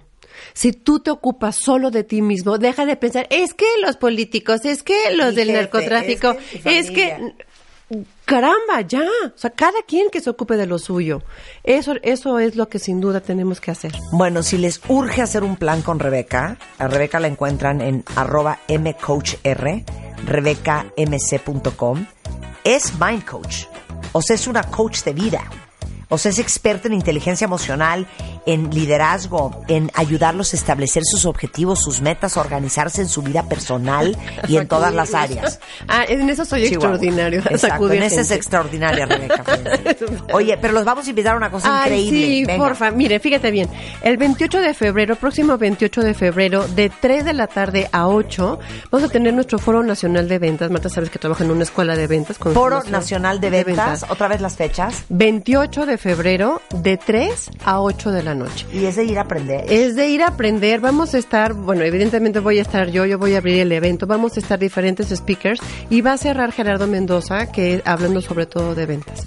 Aquellas personas que, eh, eh, 30 personas que hablen ahora, 56, 59, 0011 y digan que escucharon acá en el radio esta invitación. El, el costo del material son dos mil pesos. Si Sí. estas 30 personas hablan Ajá, ahorita ajá. y, compra, y, y compran un material, que eso incluye evidentemente la, la entrada al, al, al evento, yo les regalo una beca al 100% para alguien más. Qué increíble. Yo les regalo una beca al 100% para alguien más. Vamos a estar de 3 a 8 de la noche, 28 de febrero. La información está en mi página rebecamc.com o formaejecutiva.com y ojalá ese día 28 de febrero de 3 a 8 de la noche podamos encontrarnos. Marquen Les voy a leer esto porque está bien padre. El mundo actual exige que los ejecutivos dentro de las organizaciones enfoquen sus acciones al logro de mejores resultados y mayor rentabilidad. Estamos hablando de ventas, ¿ok? Para todos los que están en ventas, todos los ejecutivos eh, que hagan, eh, que quieran tener resultados sin mover las agujas del negocio, en nuestra concepción es insuficiente. El nuevo reto que se presentan en el mundo empresarial requiere aprender a desaprender para poder evaluar y reescribir las mejores prácticas en tiempos de constante cambio. En este Foro Nacional de Ventas que, que organiza la Escuela de Ventas de Formación Ejecutiva Empresarial, este, van a aprender cuáles son las mejores estrategias para aumentar su rentabilidad en el Es negocio. correcto, es correcto. ¿Viste qué bonito lo dijo? Muy bien, Bueno, medio cantinflé, pero Muy bien, muy bien, muy bien, muy bien. Muchas gracias. Gracias, Rebeca. Un placer, gracias. Oiga, nos vamos cuentavientes, pero no se vayan ustedes, mucho más que aprender el resto de la tarde en W Radio. Viene Fer Tapi y todo el equipo de Trip W y mañana martes estamos de regreso en punto de las 10 de la mañana. Adiós, bye, adiós, adiós, bye. Este mes en Revista MOA, The Digital Love Issue. No dejes que el WhatsApp arruine tu relación y sobrevive las histerias y los dramas que los likes le traen a tu vida y aprende cómo usar la tecnología a tu favor para que no seas el sobrino quedado. Además, les decimos por qué cuando lloras no puedes ni respirar porque se te rompe literal el corazón cuando sufres un shock. Porque eres adicto al amor y hasta cómo dejar de sentir que no necesitas a nadie para ser feliz. Sobrevive el mundo de apps y WhatsApp con el Digital Love Issue 3.0 de Revista MOA. Una revista de Marta de Baile.